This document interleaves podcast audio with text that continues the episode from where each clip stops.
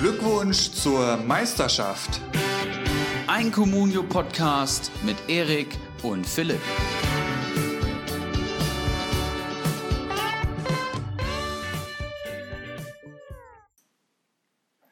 Moin, moin und hallo. Die Länderspielpause ist vorüber. Gott sei Dank wird der ein oder andere Communio-Manager sagen. Ähm, wir melden uns zurück aus unserem kleinen Urlaub. Letzte Woche haben wir ja keine Folge aufgenommen, wie ihr wahrscheinlich gemerkt habt. Ähm, wir, das sind mein Partner und Communio Podcast-Kollege Ibrahimovic Eriksson. Grüß dich, Erik. Wie geht's dir? Moin, moin, Philipp. Ja, jetzt wieder gut, würde ich sagen. Ne? Du hast gerade schon angesprochen, Länderspielpause. Äh, wie so ein kalter Winter, der dann auf einmal reinbricht. Und am Wochenende kann man keinen ähm, Vereinsfußball schauen. War eine schlimme Zeit, aber jetzt sitze ich ja wieder mit dir hier, mit euch hier und äh, da bin ich sehr happy drüber.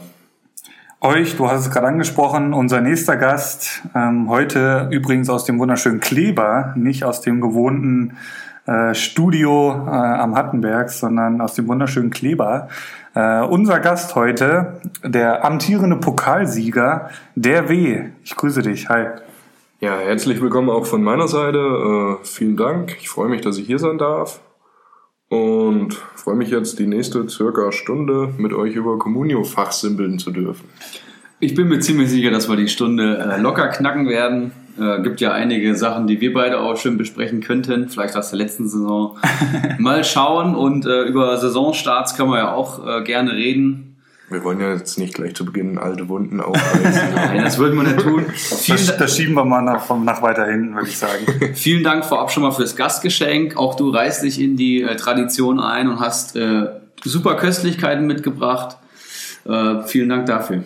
Sehr gerne. Wobei ich natürlich äh, anmerken muss, es war natürlich schon frech, äh, hier mit äh, Eintracht Frankfurt Bechern aufzukreuzen, ähm, die er mir frecherweise in die Hand gedrückt hat, wo irgendwelche Frankfurter äh, von vor zwei Jahren in Berlin jubeln. Ganz komisches Bild auf den Bechern. Aber äh, das lasse ich mal durchgehen. Ähm, ich würde sagen, wir schauen, was so am vergangenen Wochenende passiert ist, Erik, oder? Was meinst du? Sehr gerne. Ähm, vierter Bundesligaspieltag. Ich sage immer so, nach, nach ähm, fünf Spieltagen kann man mal in die Tabelle gucken. Dann macht es schon Sinn, da reinzugucken. Nach vier, vier Spieltagen gibt es auf jeden Fall schon einige Tendenzen. Und wir haben Freitagabend ein richtiges Kracherspiel gehabt, was ich natürlich kein neutraler Zuschauer entgehen lassen wollte. Düsseldorf gegen Wolfsburg. Ja, und das äh, Spiel war genauso zäh, wie es sich angehört hat. Hat das jemand von euch gesehen? Äh, nee, habe ich nicht. Du? Ich hatte es äh, tatsächlich in der Zusammenfassung kurz gesehen, weil wir Samstag hatten wir selbst gespielt, da haben wir noch ein bisschen drüber philosophiert. Wolfsburg gab es ja da die ein oder andere fragwürdige Entscheidung vor dem Tor. War der Ball im Aus, war er nicht im Aus mit Videobeweis? Und da wurde der VAR schon wieder ganz schön geschuld, gehuldigt, nicht gehuldigt, sondern äh, Angegangen, nennen wir es mal angegangen. nennen wir es angegangen. Ja. Von Düsseldorf, schönes Tor vom Kollegen Gieselmann. Äh, da hat er meinen ausgepackt. Ansonsten äh, habe ich das auch, wie ihr schon gesagt habt, als zähe Angelegenheit gesehen. Jetzt nichts für Fußballästhetiker gewesen. Zehn Punkte, der gute Mann. Unser guter alter Freund Gieselmann, Erik. Ähm, wir hatten ihn beide letzte Saison, haben schwer gefeiert. Hat er kein Tor geschossen, ne? Endlich sein erstes Bundesligator, richtig. Und was für eins, linken Hammer ausgepackt, äh, oben links in den Knick, glaube ich, rein. Ne? Ähm, zehn Punkte macht das dann am Ende. Ähm, starke zehn Punkte. Ist auch bester Düsseldorfer, wenn ich das hier richtig sehe. Ähm, nur einer am Platz war besser. Und zwar wer sonst, äh, es ist Weghorst gewesen mit zwölf Punkten. Der Wonderwout, ja, Hammer-Typ, ne? Also, Auf dem besten Weg. Äh, Also ich glaube, äh, wenn der noch ein bisschen in Wolfsburg bleibt, äh, arbeitet er sich gut nach oben. In der Tabelle der besten Spieler äh, Ja. bei Comunio ist einfach von der Veranlagung her Wahnsinn. Mit welchem Willen der seine Tore macht, das ist wirklich äh, Hut ab. Kollege Tobi Escher, äh, du kennst ihn ja, glaube ich, von den Kollegen von äh, Bundesliga. Äh, der eine oder andere kennt das vielleicht. Der prognostiziert dem Mann 25 bis 30 Tore. Das hat er vor der Saison so angekündigt. Also nicht Weghorst, sondern Tobi Escher hat das angekündigt, dass Weghorst 25 bis 30 Tore schießen wird. Ich bin gespannt im Moment, äh, wenn er so weitermacht, ist das absolut im Rahmen des Möglichen. Und unser aktueller Tabellenführer lacht sich da schön ins Fäustchen, äh, dass er den verpflichtet hat, aber das wird bestimmt nochmal später Thema werden. Ja, der hat übrigens Wekost und Gieselmann gehabt in dem Spiel. Also das ging schon gut los. Besser kann ein Comunio Freitag, glaube ich, nicht anfangen, wenn Nee. du zwei Spieler am Platz hast und beide treffen das Tor direkt. Der eine auch noch Außenverteidiger, der eigentlich nie, nie das Tor trifft. Oliver Fink kann man noch positiv in dem Spiel hervorheben, aber ansonsten denke ich, gehen wir mal weiter. Ja. Ja, nächstes Spiel in meiner Liste. Borussia Dortmund gegen Bayer 04 Leverkusen. Ein Spiel, was ich äh, persönlich sehr herbeigesehnt habe. Äh, offensiver Bosch-Fußball gegen äh, das Pass und Klatsch von Favre, ein angehender Meisterkandidat gegen Leverkusen, die auch sehr hoch gehandelt wurden. Aber dann eine ziemlich klare Angelegenheit, oder? Ziemlich klar. Ähm, es ist halt krass, dass Dortmund irgendwie sich tatsächlich, wie ähnlich schon äh, in der letzten Saison, gegen kleinere Teams schwerer tut. Und gesehen gegen Union Berlin, da verlieren sie 3 zu 1. Und dann kommen die starken Leverkusener, wo du eigentlich denkst, äh, das könnte ein enges Spiel werden, die hauen sie dann 4-0 weg. Respekt. Den liegt das anscheinend einfach eher. Äh, Leverkusen hatte im Prinzip nonstop den Ball, äh, Dortmund macht die Tore. Ähm, Reus da auf jeden Fall vorzuheben mit 15 Punkten, ein Doppelpack. Das ist richtig stark. Alcacer natürlich und Guerrero, äh, Guerrero treffen. Ähm, ansonsten von Dortmund, Brun Larsen vier Punkte, vielleicht noch Hummels, starke sechs Punkte, Witzel sechs Punkte. Um, auf Leverkusener Seite ist es eigentlich nur Baumgartlinger, der da gepunktet hat, und zwar mit drei Punkten. Äh, bester Leverkusener. Was mir da ein bisschen Sorgen auf die Stirn treiben wird, würde ich es mit Leverkusen halten. Ähm, die letzte Rückrunde schon oft thematisierte Defensivschwäche unter Bosch äh, scheint noch nicht so ganz behoben. Wenn man das jetzt sieht, ich habe äh, das auch nur über den Ticker verfolgen können, habe mich da immer mal am Laufenden gehalten. War überrascht, wie deutlich das war und äh, auch mit der Info, dass Hadetzky noch den einen oder anderen da entschärft hat, Ja, dass das wohl durchaus noch hätte höher ausfallen können. Die hat er richtig stark gehalten sogar. Spiegelt ja. sich äh, teils auch in der Notengebung wieder. Du sagst gerade, Hadetzky hat stark gehalten, Ja. hat trotzdem vier Dinger gefressen, macht minus zwei in Summe. Richtig. Äh, aber ansonsten die ganze Defensive, da ist keiner besser als ein Punkt. Und Überraschend. irgendwie das ganze System an für sich, es kann brutal sein. Das Ja. hat äh, Düsseldorf erfahren die Saison schon. Aber äh, defensiv einfach gegen die Großen, wenn du dann wirklich einen bockstarken Angriff gegen dich hast, noch zu anfällig. Ja, äh, überraschend vielleicht noch, dass Amiri den Vorzug vor Bailey bekommen hat. Ähm, das wollte er dann oder hat er dann in der Halbzeit äh, verbessern wollen. Bailey kam dann zur Halbzeit, konnte aber auch keine Impulse mehr setzen, auch nur einen Punkt geholt. Also das war nix, Leverkusen. Vielleicht lag es auch an dem hierbei, der da gefehlt hat. Ähm, jemand, der vielleicht gerade auch den letzten Pass vorm Tor spielen kann oder halt ins letzte Drittel rein. Weil äh, Leverkusen hat ja mehr Ballbesitz gehabt und hat das Spiel halt auch in der guten Bosch-Manier dominiert, aber eben, es eben absolut überhaupt nicht ummünzen können. Ja, und 4-0 ist äh, für Leverkusen, die sich sicherlich auch als wieder Champions League-Kandidat sehen, ist da eine deutliche Watsche und zeigt eben auch die Lücke, die gerade zwischen den beiden Mannschaften sind, würde ich mal sagen.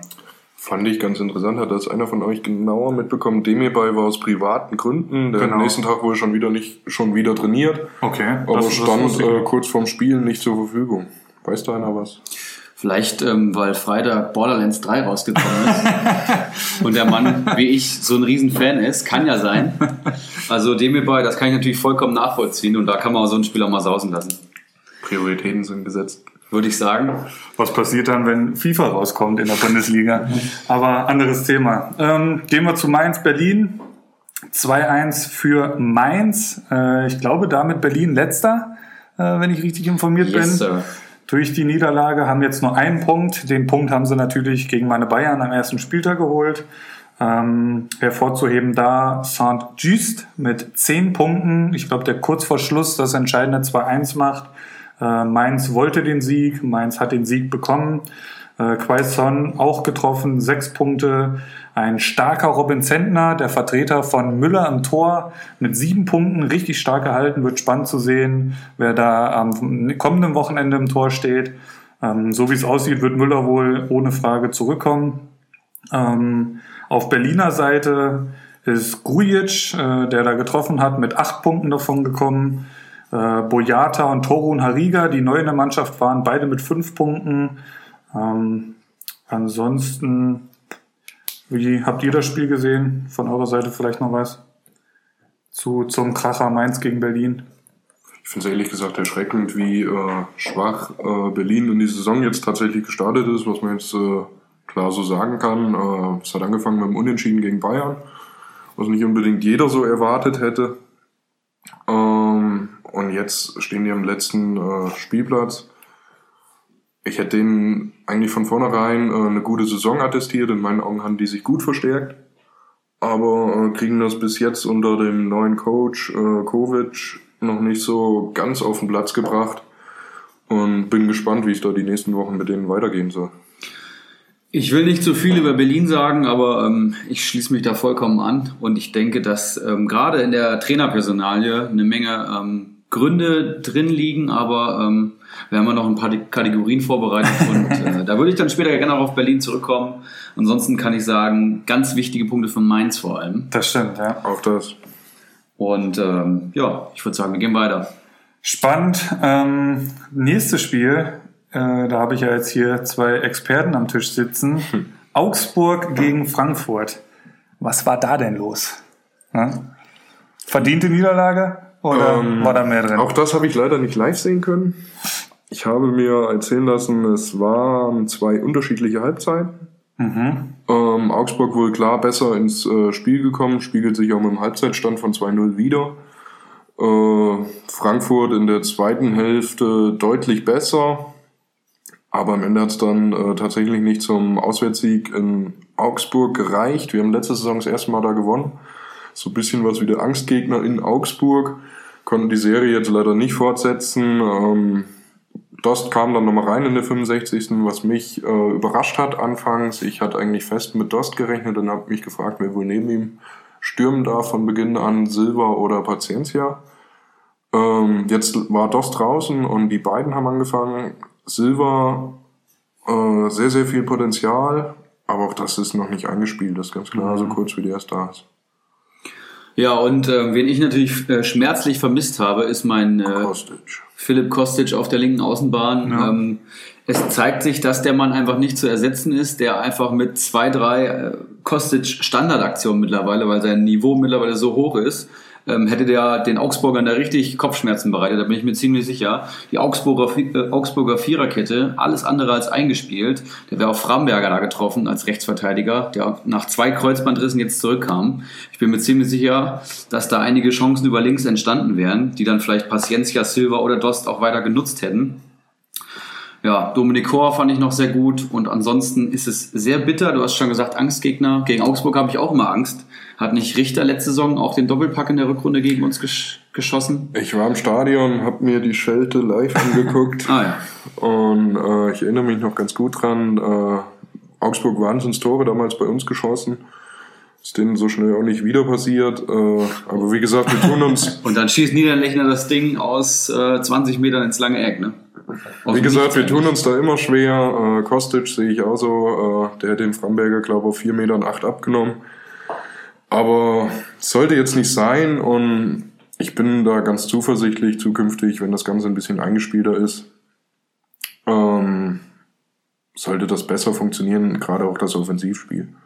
Bester Mann am Platz, Gonzalo Paciencia, Erik. Zehn Punkte. Bist du doch immerhin damit ganz zufrieden, oder? Ja, ja. ich habe natürlich am Anfang der Saison gleich das Potenzial gesehen und habe da günstig zugeschlagen und ähm, der Mann zahlt es mir zurück. Der Typ ist eine Granate. Alter. Ich finde auch wenn, man, wenn man dem mal beim Fußballspielen zuguckt, Alter, der hat so eine geile Technik. Kann der hat einen viel, Körper, ne? der kann Kopfball. Also das ist schon ein richtig geiler Typ. Ich sehe ihn gesetzt, ehrlicherweise, und äh, die anderen zwei prügeln sich um den Platz daneben. Wenn er so weitermacht, auf jeden ähm, Fall. Der, der ist ja die letzten Spiele, wenn man die sich anguckt, ist er ja kaum, zu, kaum da wegzudrängen. Also äh, wird spannend. Frankfurt auf jeden Fall nach wie vor gut besetzt. Äh, sollte man jetzt auch nicht unerwähnt lassen. Für Augsburg ganz, ganz wichtige drei Punkte. Die hatten ja auch mehr oder weniger einen Katastrophenstart ja. und sind, glaube ich, heilfroh, dass sie jetzt mal einen Dreier einfahren konnten. Und bleibt spannend auf die nächsten Augs Wochen bringen. Auf Augsburger Seite Philipp Max mit sieben Punkten, bester Augsburger. Niederlechner mit dem Tor, da, mit dem wunderschönen Tor, kann man ja auch dazu noch sagen. Fünf Punkte und Richter vier Punkte. Ähm, Kubek war auch gut unterwegs, mein Torwart, bis dann dein Paciencia äh, dem noch kurz eine Kirsche da hinten reingelegt hat. Das war ja klar. Kubek gelb, äh, Zeitspiel Ja, wahrscheinlich. ja, Zeitspiel, da hat er es ein bisschen übertrieben, schade. Aber ähm, war ich auch ganz zufrieden mit. Köln-Gladbach, Derby. Das ging an die Gladbacher. Player in der 14. Minute schon macht das entscheidende Tor. Ähm, zusammenfassend kann man, glaube ich, sagen, Gladbach hätte in der ersten Halbzeit äh, schon höher führen müssen. Definitiv. Ähm, Köln dann in der zweiten Halbzeit mit mehr Chancen, mit mehr Spielanteilen, konnten aber keine Tore schießen, sind an einem starken Jan Sommer äh, verzweifelt, der die Note 8,9 holt. Das sind 11 Punkte. Das ist richtig stark. Player äh, 12 Punkte, das ist überragend. Und im Mittelfeld stechen da Zakaria und Neuhaus heraus. Äh, Zakaria 9 Punkte, Neuhaus 8. Ähm, auf Kölner Seite ist Psychos der Beste gewesen mit 4 Punkten. Ehizibue war lange auf Minuskurs, der dem Player ganz unglücklich das Tor da auflegt, ähm, konnte dann letztendlich noch null Punkte holen, war von uns ja als heißes Eisen angekündigt worden. Ähm, das war nix im Derby. Ansonsten, ja, ein verdienter Sieg für die Gladbacher, auf jeden Fall. Definitiv. Und ähm, vielleicht noch hervorzuheben, die Wachablösung da auf der Linksverteidigerseite bei Gladbach. Benzebaini hat den ewigen Oscar beerbt, durfte jetzt das erste Mal von Beginn an ran. Der hat sich wohl in der Länderspielpause gut rangekämpft. 24-jähriger Algerier, wenn ich das richtig im Kopf habe. Und ähm, ja, hat einen soliden Start gezeigt mit ähm, drei Punkten, 7,0 bei Sofascore. Und ist eben auch ein Spieler, der deutlich schneller ist als Oskar Wendt. Und ich glaube, gerade Marco Rose, der ja äh, bei Salzburg diesen Tempofußball, diesen überfallartigen spielen lassen hat, ähm, dem gefällt er sehr gut. Und mit Leiner ein sehr gutes Außenverteidiger-Duo, würde ich mal sagen. Und ähm, Köln ja mit einem ganz schwierigen Start, das wissen wir ja alle. Jetzt kommen die Bayern. Das wird jetzt auch nicht besser. Und nach den fünf Spielen muss Köln äh, ja den Mund abputzen und dann weitermachen, ne? würde ich mal sagen. Wendt war äh, krankheitsbedingt, hat er gefehlt. Ähm, also wird spannend jetzt am Wochenende, ob, äh, wie heißt der, Benzebaini, äh, ob der äh, dem nachhaltig äh, beeindruckt hat, den Coach. Ähm, aber ich sehe ihn tatsächlich auch ein Stück weiter vorne. Wird allen Wendt-Besitzern nicht gefallen, aber kann ich mich nur meinen Vorrednern anschließen. Ähm, Wendt, äh, immer wenn ich mit äh, Freunden spreche, die es mit Gladbach halten, nicht so ganz überzeugt die letzten Jahre. Also ist ein äh, verdienter Spieler, keine Frage. Aber unter dem Rose-System, wie du schon gesagt hast, äh, ich glaube, dafür haben sie ihn auch geholt. Ben Sebaini, äh, auf lange Sicht, auch diese Saison über schon, sehe ich den auch vor Oskar Wendt. Dann das sehr hitzige Duell Union Berlin gegen Bremen, auch am Samstagnachmittag. Da ging es heiß her, drei Elfmeter. Ähm, wie ich finde, zwei absolute Witzelfmeter für Werder Bremen. Ähm, die braucht man beide so nicht geben, ehrlich gesagt. Ähm, Klaassen, den ersten verwandelt er, den zweiten verschießt er. Äh, daraus resultiert dann ein Eckball, den dann Füllkrug mit äh, äh, ich sag mal 100 km/h mehr oder weniger äh, oben in den Knick köpft.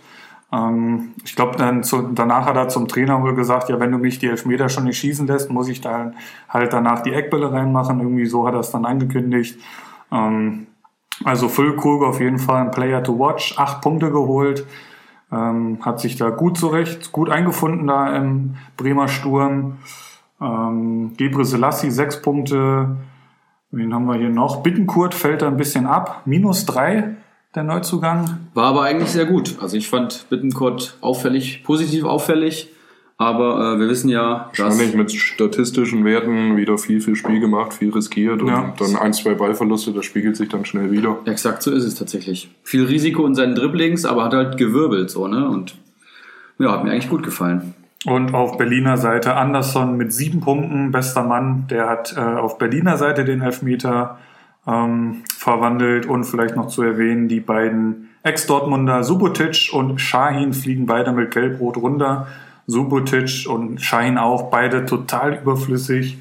Ähm, da haben sie sich Natürlich beide, extrem bitter aus, beide nicht im Griff gehabt. aus Bremer Sicht, äh, wenn man sieht, was die für eine Verletztenliste haben im Mittelfeld, da wird schon relativ eng. Schein, Weltklasse-Saisonstart hingelegt, hat sich auch bei Comunio wieder gespiegelt. Der fehlt im nächsten Spiel, da muss man auch wieder gucken, wie man das kompensiert kriegt. Ganz interessant bei Bremen vielleicht noch äh, Startaufstellung ein gewisser Herr Groß in der Verteidigung. Meine ich aus der eigenen Jugend hochgezogen und jetzt wurde auch entschieden, hatte ich die Woche gelesen, dass der äh, wohl erstmal bei der ersten Mannschaft bleiben soll. Der Mann ist 30, glaube ich. Okay. Von der Amateurmannschaft. Von der er Amateurmannschaft hochgezogen. Hoch. Äh, richtig, aber äh, mit Jugend es- hat das nicht mehr viel zu tun. Ist das einfach schon länger her, dass der mal hochgezogen wurde? Äh, aber ist richtig, der kam von der Amateurmannschaft hoch und muss jetzt halt quasi mehr oder weniger aushelfen. Genau, äh, da sieht man wieder äh, die Personalsituation bei den Bremern. Alles andere als optimal, gerade jetzt in der frühen Saisonphase. Ähm, bleibt abzuwarten. Und als nächstes- die nächsten Wochen Als nächstes kommen, glaube ich, die Leipziger. Oder sie müssen nach Leipzig, ja, meine ich zu wissen. Aber da am Ende der Die Folge. spielen in Bremen gegen Leipzig. Ja, okay. Ähm, ja, ansonsten noch was zu diesem Spiel? Oder gehen wir auf das Samstagabendspiel? Ich möchte noch Gogia hervorheben, der in der 73. Minute kam und der auch wirklich eine Menge, Menge Dampf gemacht hat. Ich weiß nicht, ob ihr es gesehen habt. Ähm, sehr, sehr positiv auffällig und hat sich auch in vier Punkten direkt wiedergespiegelt. Also das ist jemand, den sollte man auf jeden Fall mal im Blick haben. Das ist stark in 20 Minuten. Ja. Ja, und auch absolut verdient. Ich hätte vielleicht sogar noch mehr Punkte gegeben, ne, wenn ich eben anders bewerten dürfte. Aber Wenn du, ja, wenn du. Herr Sofascore wärst. Ja, leider, leider noch nicht. Ich arbeite dran. Und ich würde sagen, Samstagabendspiel, Philipp. Ähm, bist du zufrieden? Vielleicht vorweg erstmal, bevor wir uns die Akteure anschauen. Äh, so, also, äh, wenn Bayern München nicht gewinnt, bin ich nie zufrieden. Ähm, das ist der Anspruch. Äh, wir wollen jedes Spiel gewinnen. Auch wenn wir auswärts bei starken Leipzigern spielen. Ähm, in der ersten Halbzeit sah ja auch alles danach aus, als hätten wir das alles im Griff und dass da auf jeden Fall drei Punkte drin wären. Dann ein ziemlich dämlicher ähm, Elfmeter kurz vor der Halbzeit. Und in der zweiten Halbzeit hatte man halt keine Antwort auf die Umstellung der Leipziger. Ähm, das war dann ein offenes Spiel, Chancen auf beiden Seiten. Ähm, dass es dann 1-1 ausgeht, ja, äh, haben wir mehr oder weniger Neuer zu verdanken. Gulaschi auch mit äh, ein, zwei starken Paraden. Ähm, ja, ich sag mal, auswärts gegen Leipzig äh, dann einen Punkt mitzunehmen, kann man, muss man jetzt eigentlich nicht so unzufrieden sein, aber das Selbstverständnis von Bayern München lässt das eigentlich nicht zu, dass man da dann zufrieden ist. Leipzig wird's freuen, sind damit auf Platz 1 gesprungen. Ja, geblieben, glaube ich sogar. Geblieben. Oder? Ja. Mhm. Ja, und ähm, wenn wir vielleicht nochmal auf die Akteure schauen. Lewandowski natürlich ähm, sehr früh das Tor getroffen. Vorlage von Müller. Kimmich neun Punkte geholt. Süle fünf, Neuer sechs. Endlich mal ein Spiel, wo sich Manu Neuer dann eben auch auszeichnen kann. In den Topspielen ist er dann auch einfach da. Aber sein Pendant auf der Leipziger Seite war Minimum ebenso stark. Der hatte einige Dinge rausgefischt, wenn ich das richtig gesehen habe. Und dann lässt sich noch bei ähm, Leipzig hervorheben Forsberg, der den Elfmeter verwandelt hat mit sieben Punkten. Was ich auch äh, überraschend finde, nach langer Verletzung, man wusste immer nicht so, ist er jetzt ein Startelf-Kandidat bei Leipzig, war verletzt, kam letztes Spiel mal nicht rein, hier von Anfang an. Und da stehen noch einige andere Kandidaten am Platz, die das hätten übernehmen können, aber Forsberg hat sich hier doch durchgesetzt als ja, wohl zukünftiger auch Elfmeterschütze. scheint so, ja. Ähm, jeder, jeder, der Forsberg in, in Form kennt, äh, wird da locker zustimmen. Ne? Also gegen Ja. Gladbach war er auch schon der beste Leipziger, falls ihr das verfolgt habt. Einer der geilsten Fußballer, die die Bundesliga hat. Überragender Techniker, macht äh, das ganze Spiel. Sehe ich Wirklich ein auch guter so. Fußballer. Werner nach den Gala-Auftritten null Punkte. Ja. Aber so ist eben Timo Werner in den äh, wichtigen Spielen, taucht er ab. Das habe ich tatsächlich. Letzte Saison hatte ich ihn auch in meinem Team äh, schmerzlich feststellen müssen. Ist überragend, äh, macht drei Buden. Nächste Woche kommt ein Gegner, der liegt ihm nicht so ganz. Da sprintet er vergebens drei, vier Mal und dann hat er auch keinen Bock mehr. Auch gesehen in der Ländersp äh, bei den Länderspielen, sobald das System mehr oder weniger äh, nicht auf ihn zugeschnitten ist, dieses schnelle Spiel von Leipzig, das ist äh, in der Nationalmannschaft dann etwas anders gewesen, dann taucht er mehr oder weniger ab. Also einfach ähm, nicht, nicht die Nummer 9 äh, für den, den manche halten, habe ich so das Gefühl. Wobei man natürlich sagen muss, dass äh, den meisten Stürmern die Bayern nicht liegen. Also gegen Bayern jetzt kein Tor zu schießen ist auch nicht das Schlimmste, aber es zeigt eben, dass da noch eine riesen, eine riesen Differenz ist zu anderen Stürmern von einer ähnlichen Qualität. Ich fand es interessant, dass Bayern äh, in der ersten Halbzeit nicht das zweite Tor gemacht hat. Dann wäre das Spiel nämlich schon entschieden gewesen. Und dann fand ich es überraschend, wie gut Julian Nagelsmann so eine erste Halbzeit sieht und dann einfach umstellt und das Spiel sich komplett dreht. Ne? Und Ja. im Endeffekt hätten äh, in der zweiten Halbzeit hätten beide noch den Sack zumachen können. War ein richtig geiler Kick, würde ich mal sagen. Da ärgert mich halt, dass darauf mehr oder weniger gar nicht reagiert wurde von Kovacs Seite, von Bayern Seite. Ähm, komische Einwechslungen, ähm, auch zu den jeweiligen Zeitpunkten. Also das war mehr als unglücklich, wie ich finde, wie da Kovac äh, sich in der zweiten Halbzeit präsentiert hat. Aber natürlich Weltklasse fürs Meisterschaftsrennen. Äh, Dortmund, Bayern und Leipzig, glaube ich, gerade mit 998 oder irgendwie sowas. Oder 1098, 10 1099. Punkte hat Leipzig, meine ich, ja. Und vergessen wir die Freiburger nicht da oben. Ne? Ein spannender Vierkampf, den wir in den kommenden Wochen beobachten werden. Ähm, ich würde sagen, wir schauen uns mal den Sonntag an. Da sind eine Menge Tore gefallen. Und im ersten Spiel hat Freiburg 3-0 bei der 8 TSG 1899 Hoffenheim äh, gewonnen. Ich finde das überraschendste Ergebnis des ganzen Spieltags, muss ich sagen. Definitiv. Ähm, wer hätte das vorher prognostiziert, dass die Freiburger doch so souverän äh, nach Hoffenheim kommen und äh, den drei Dinger einschenken. Ähm, wohl auch ihrem Torwart geschuldet, ein überragender Schwolo von den äh, Paraden her. Du hast ihn dir unter der Woche gesichert, Erik. Ne? Das war natürlich ein Transfer, der hat sofort eingeschlagen. Endlich das, ist stark. Torwartproblem vom Tisch. Das stimmt.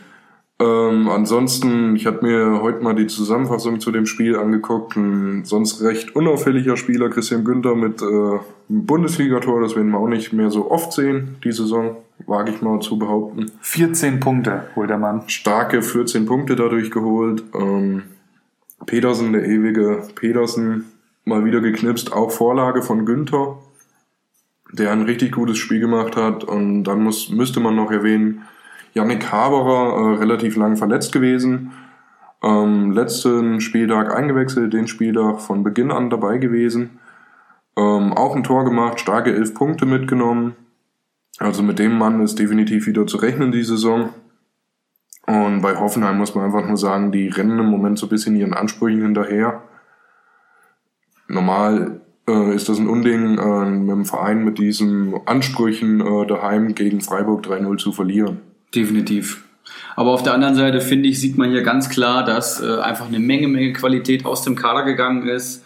Dann ist noch ein Kramaric ähm, ständig verletzt, Lokadia und Skoff, die neue Neuzugänge haben, sind jetzt noch nicht eingeschlagen.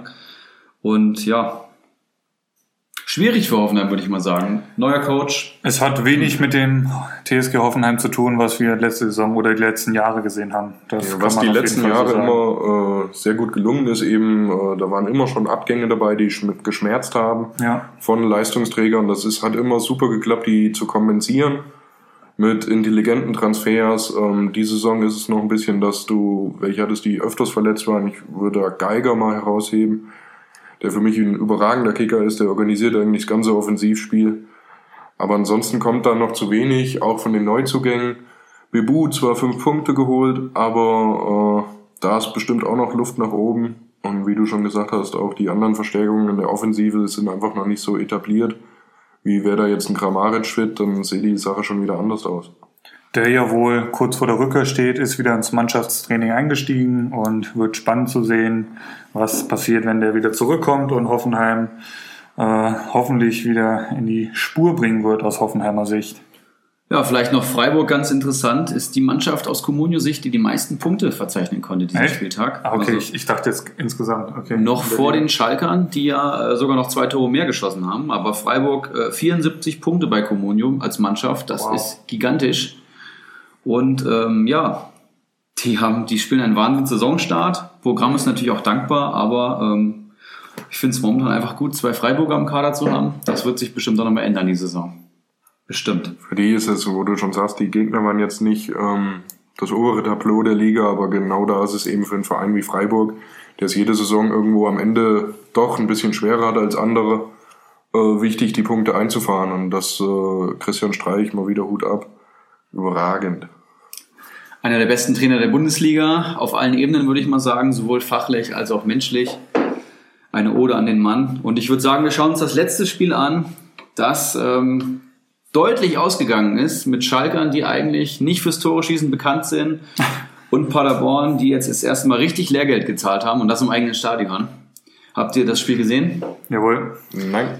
Ich finde, Schalke hätte noch viel höher gewinnen können, gerade in der ersten Halbzeit. Die hatten über 90 Minuten permanent Chancen. Es Ja. gab keine Phase des Spiels, wo Schalke nicht jederzeit irgendwie gefährlich war. Gerade im letzten Drittel sind die so oft aufgetaucht. Ich wusste gar nicht, was los war. Und am Anfang haben sie wirklich noch so viele Chancen vergeben, dass ich dachte, das rächt sich noch. Ähm, Paderborn hat sogar geführt, ne? achte Minute, früher Treffer und Schalke hat lang gebraucht. Aber hinten raus wurde es dann doch sehr deutlich mit einem überragenden Amina Harid, zu dem wir später nochmal kommen. Und äh, deinem Kutucu Philipp, den du ja diese Woche auch, glaube ich, erst verpflichtet hast. Gott segne ihn. holt, er, äh, holt er als Einwechselspieler noch starke 10 Punkte und bei Paderborn gibt es, glaube ich, nur äh, Kauli hervorzuheben. Und, Mit richtig äh, starken neun Punkten. Das, ja, das kann man schon mal Der hat ein gutes ne? Spiel gemacht, tatsächlich. Wahnsinn. Und Vasiliadis, der ähm, drei Punkte geholt hat, der hätte vielleicht noch ein paar mehr ähm, bekommen können, wenn Michel dann auch die Tore macht, die ihm ja. der gute Mann vorgelegt hat. Ansonsten eine Demontage. Wenn Schalke fünf Tore schießt, dann musst du deine deine Viererkette oder deine Abwehr generell auf jeden Fall hinterfragen auf Bundesliga-Tauglichkeit. Das ist absolut Fakt. Zwei Sachen halt. Äh, Paderborn führt 1-0 und die können halt tatsächlich nur diese eine Spielweise alles nach vorne und gib ihm und Vollgas und das halt mit dem Personal, dass dann kommen halt solche Ergebnisse zustande, so ein 1-5. Das kann halt auch mal ein 3-0 für die werden. Ähm, die müssen halt zusehen, dass sie jetzt nicht zu oft die Kiste voll kriegen. Und äh, zweiter Punkt, Schalke ist scheinbar nicht mehr das Schalke, was wir jetzt die letzte Saison gesehen haben. Ähm, der Wagner Fußball oder der, der Trainer Wagner scheint da seine Philosophie durchzukriegen, erreicht die Spieler wieder, was bei Tedesco ja völlig abging. Ähm, also wird spannend. Also das Projekt Schalke scheint wieder ein spannendes zu sein. Ich hatte einen neulich einen Zeitungsartikel drüber gelesen, über Schalke ging es um die Position von Wagner, dass er den Verein, äh, sein erster Auftrag war, den Verein wiederzubeleben, weil ähm, was da die letzten Jahre abging, hat jeder, glaube ich, so gesehen, das war eine Liturgie, in die, in die, die verfallen sind. Ja.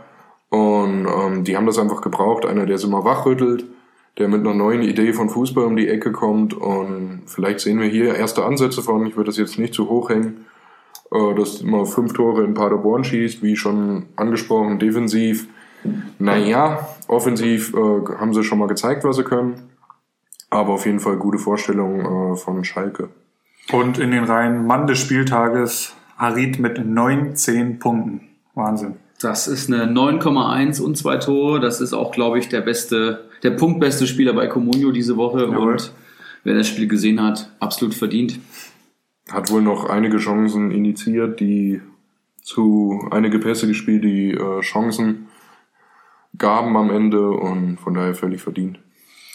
Ja, ein sehr geiler vierter Spieltag, muss ich sagen. Also nach der Länderspielpause mit den Topspielen Dortmund, äh, Leverkusen und abends vor allem Bayern, äh, Leipzig war es ein super geiles Spiel. Als aus Eintracht-Sicht natürlich nicht so schön. Aber jetzt kommt London. Vielleicht liegen die uns eher als die bärenstarken Augsburger. Ich würde sagen, ähm, die Bundesliga ist nur der Rahmen, in dem wir uns bewegen. Jetzt gehen wir ins Eingemachte. Jetzt schauen wir an die erste Liga unserer ähm, Comunio-Gruppe und schauen, was sich da getan hat. Und äh, da ging es auch hoch her, finde ich. Allgemein, es wurden extrem viele Punkte gesammelt, falls euch das auch aufgefallen ist. Das heißt, die Spielstände waren allgemein sehr, sehr hoch. Ähm, auf Platz 1, Danino Norminho. Was war denn da los? Kann das jemand von euch in Worte fassen? Wahnsinn. Wenn man da sieht, ähm, allein schon was der von der 11. Spieltags abgeräumt hat. ähm, der überragende Harid, gerade haben wir drüber gesprochen. Der äh, bärenstarke Wut Weghorst mit 12 Punkten. Und Gieselmann, der Außenverteidiger, der einfach mal ein Ding in Knick äh, äh schweißt mit Macht 3. Bringt, nimmt da 10 Punkte mit, ansonsten auch ganz gut aufgestellt. Äh, Witzel, einer der wichtigsten Spieler im Dortmunder System, nimmt da 6 Punkte mit und äh, im Tor den starken Gulaschi. Das waren, glaube ich, so, die ich hervorheben würde. In Summe macht das überragende 60 Punkte. Ähm, zu diesem Zeitpunkt der Saison äh, elf Spieler, die auch gespielt haben, im Kader zu haben und von denen äh, über ein Viertel noch so punktet, wie die es getan haben, äh, kann man nur seinen Hut vorziehen.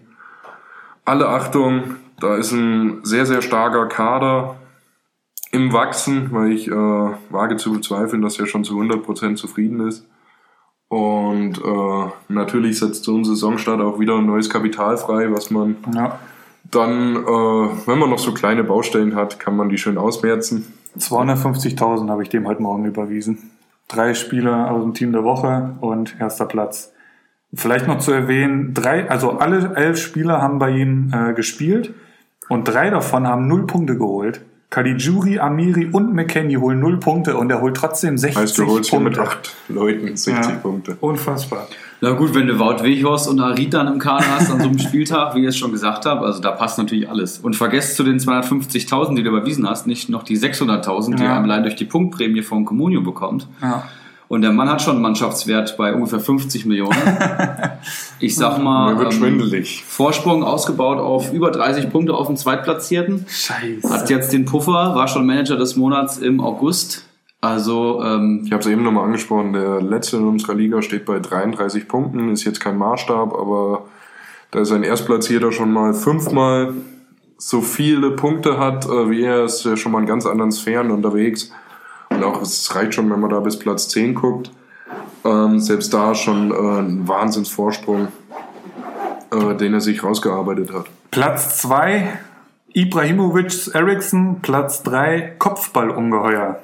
Erik, bist du zufrieden? 37 Punkte. Ich bin natürlich zufrieden mit 37 Punkten. Was soll ich jetzt auch anderes sagen? Ich, ähm, ja, Paciencia, Paciencia ne? 10 Punkte, ansonsten Schwolo auch 10 Schwolo, Punkte. Das ist dann schon die halbe Miete bei mir. Träger minus 4. Träger hat mir Sonntag die 40 Punkte genommen. Okay. Ähm, davor die Woche stark aufgespielt mit 7 Punkten, habe mich sehr gefreut über den Transfer und jetzt eben auf den Boden der Tatsache zu kommen. aber ich sag mal, ähm, mein Kader ist noch lang nicht rund, aber dafür bin ich sehr zufrieden. Auch alle gespielt, ne? Alle eingesetzt. alle gespielt. Ich habe mittlerweile meine äh, erste Elf zumindest zusammen. Das ist praktisch die Basis, mit der ich jetzt arbeiten möchte und anfangen werde.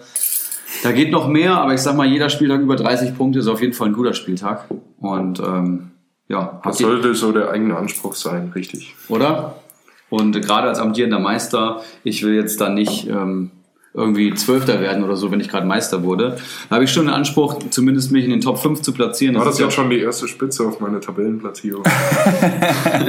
Als amtierender Pokalsieger. Noch nicht, aber äh, kann man vielleicht auch so interpretieren. Da können wir vielleicht später nochmal drüber sprechen. Ich bin zufrieden. Du bist ja auch tatsächlich einer der wenigen Hoffnungen, äh, dass der Danilo Norminho da nicht so einen Durchmarsch startet, ne? würde ich mal so sagen. Das ist natürlich jetzt schwierig. Das ist so, als ob man sich mit dem, äh, mit dem ganzen Körper in eine 3-Meter-Welle Welle Welle reinwirft. Ähm, der Mann ist Namen, namens momentan schwierig zu stoppen, aber ähm, ich tue mein Bestes. Wenn ich weiterhin so Torschützen habe wie in den letzten drei Spieltagen, dann mal schauen. Wie du es ansprichst, ist es halt immer wichtig, äh, stetig am Kader zu arbeiten. Definitiv, ja. Ähm, wer jetzt schon abgeschlossen hat mit seiner Kaderplanung, der wird, wird die nächsten Wochen und Monate keine Freude haben. Ich sehe es selbst bei mir, da muss man auch mal schmerzlich einen Spieler abgeben mit Verlust, den hinnehmen, wenn es einfach nicht passt. So dann nach vier Spielen kann man da schon eine Tendenz sehen bei dem einen oder anderen, denke ich. Und Ja. das ist genau das, was du gerade ansprichst. Dritter Platz, Kopfballungeheuer, den wir jetzt auch schon mehrmals, glaube ich, sogar in den Top 3 hatten, wenn ich das richtig in Erinnerung habe. Ähm, 36 Punkte, nur ein Punkt hinter dir, Erik, mit einem mittlerweile Mannschaftswert von 39 Millionen.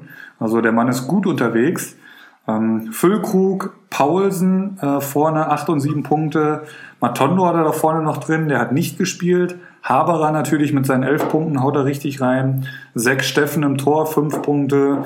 Also auch ein sehr solider Kader. Und ähm, ich guck mal kurz, was der Mann als Saisonziel ausgegeben hat. Das lässt sich schnell rausfinden. Kopfballungeheuer, Top 8. Also das sollte drin sein, so wie er aktuell drauf ist. Auf einem guten Weg dahin. Hat auf jeden Fall alle überrascht und da haben auch viele Transfers einfach gut funktioniert, würde ich mal sagen, Ja. von vor der Saison. Und er ist äh, durch den höheren Mannschaftswert 129 Punkte, punktgleich mit Havanna und damit aktuell Zweiter. Hat praktisch äh. Platz gut gemacht und ja, Kopfballungeheuer. Nicht schlecht, würde ich mal sagen. Ja. Und ähm, auf dem vierten Platz, das wollen wir, ja- soll hier nicht untergehen. Philipp, dein bester Spieltag mit 33 Punkten. Du hast mir eben schon erzählt, wie stolz du auf den Kutucu bist. wie fühlt sich das an? Äh, verdammt gut. Ähm, ich hatte tatsächlich auch vor dem Spieltag schon äh, mir einiges ausgemacht, ähm, dass ich diesen Spieltag mal ein bisschen angreifen möchte und auch werde. Cotuccio, du hast es angesprochen, mit zehn Punkten hat er natürlich nochmal ordentlich was rausgehauen gestern Abend, wurde eingewechselt, äh, war auf dem Weg, Minuspunkte zu holen, dann macht er nochmal kurz vor Schluss ein Tor und eine Vorlage. Ähm, da habe ich natürlich ein bisschen Glück gehabt. Starker Aber- Neuhaus. Ich, äh, starker Neuhaus, richtig Mhm. acht Punkte. Im Prinzip meine zwei besten und teuersten, in Anführungszeichen, sind Thiago und Belfodil. Die haben beide nur zwei Punkte geholt. Also da ist schon noch ein bisschen Luft nach oben. Boyata spielt endlich. Den hatte ich ja schon vor der Saison geholt. Ähm, also es ist, es ist Licht am Ende des Tunnels, äh, den ich mir da selber gegraben habe. Ähm, aber es ist noch ein weiter Weg da äh, Richtung Saisonziel und einstelliger Tabellenplatz. Da muss noch viel gearbeitet werden, aber ähm, das hat auf jeden Fall gut getan, mal hier ein bisschen in die schöneren Tabellenregionen vorzustoßen. Hat mich auf jeden Fall sehr gefreut. Ich habe deinen Spieltag mitverfolgt. Ich habe ja das Live-Punkte-Feature und da habe ich schon gesehen, okay, diese Woche wird's besser. Aber wo du es gerade eben angesprochen hast, was ist eigentlich mit Thiago los, der bei Comunio ja letzte Saison den Vogel eigentlich ziemlich abgeschossen hat und jetzt nur acht Punkte am Konto? Ja, ähm, gut, gegen Leipzig hat er halt diesen Katastrophenpass vom Gegentor gebracht, vor dem Elfmeter dann. Ähm, hat er jetzt ta tatsächlich auch schon öfters mal so ein Ding drin gehabt. Aber äh, ich werde ihn nach wie vor halten und habe da vollstes Vertrauen in den Mann. Der braucht halt jemanden an die Seite, der die Defensivaufgaben ein bisschen abnimmt.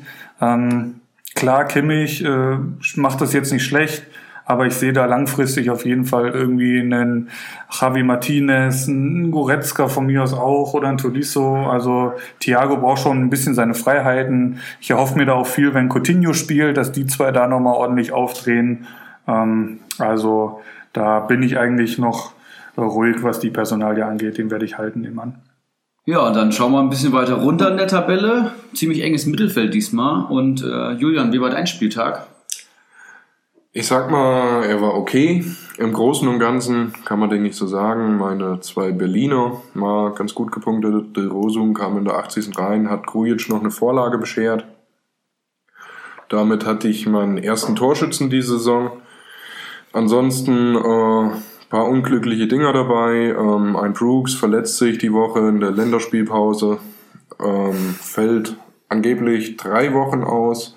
Ich habe ihn jetzt abgestoßen aus dem einfachen Grund, ein Muskelfaserriss oder allgemein muskuläre Verletzungen, das dauert schnell mal länger. Ja. Da tut man sich keinen Gefallen, wenn man den dann durchschleppt und es am Ende doch fünf Wochen werden. Ähm, ansonsten überragender Zakaria. Hatten wir eben schon angesprochen, die Achse von Gladbach hat er wirklich stark gepunktet äh, dieses Wochenende. Der holt da neun Punkte ohne direkte Torbeteiligung. Wow. Ja. Das ist 8,1 bei Sofascore. Der hatte wirklich einen Sahnetag erwischt, was das angeht. Und ansonsten hatte ich viele Spieler, die nicht gespielt haben. Ähm, was ich, äh, was so im Moment noch mein größtes Problem ist.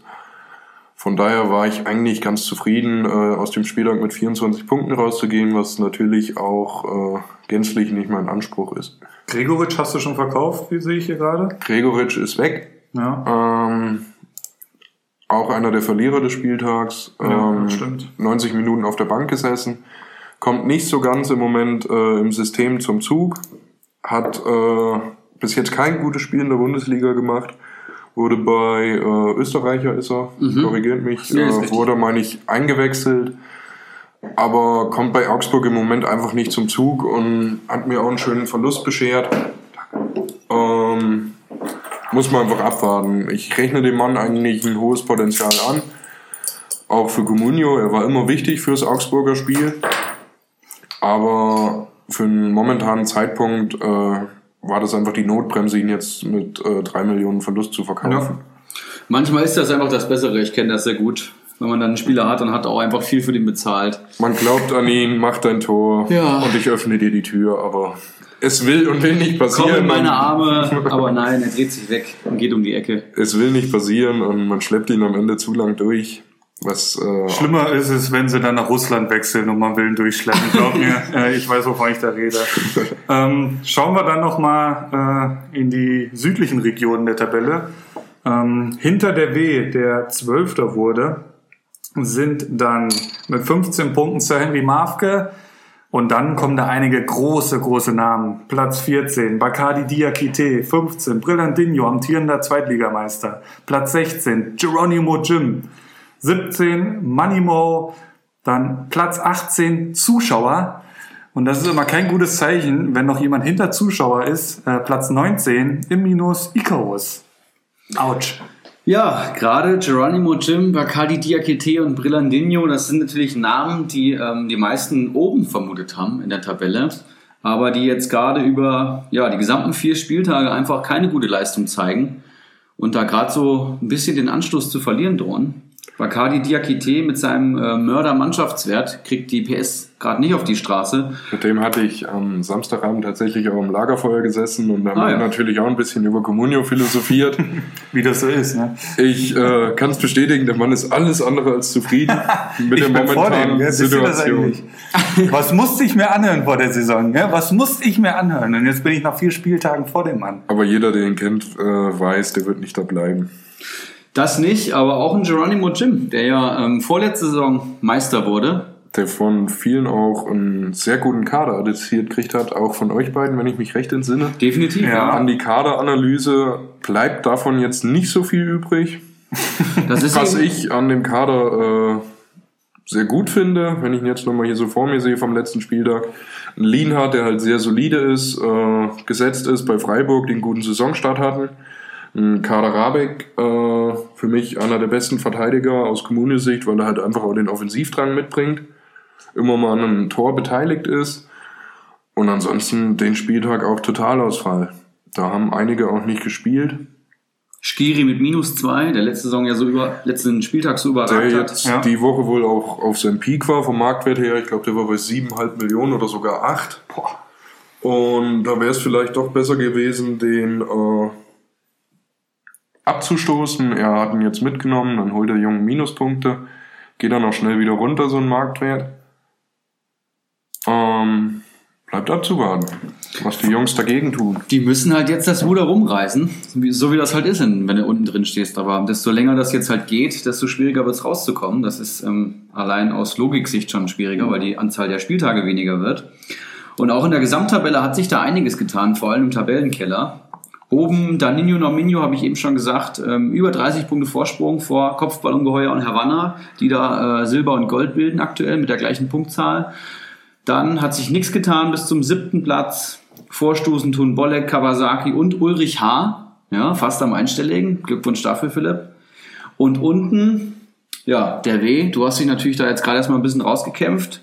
Äh, zwei Punkte vor Bacardi und Geronimo mit 69, aktuell Zwölfter.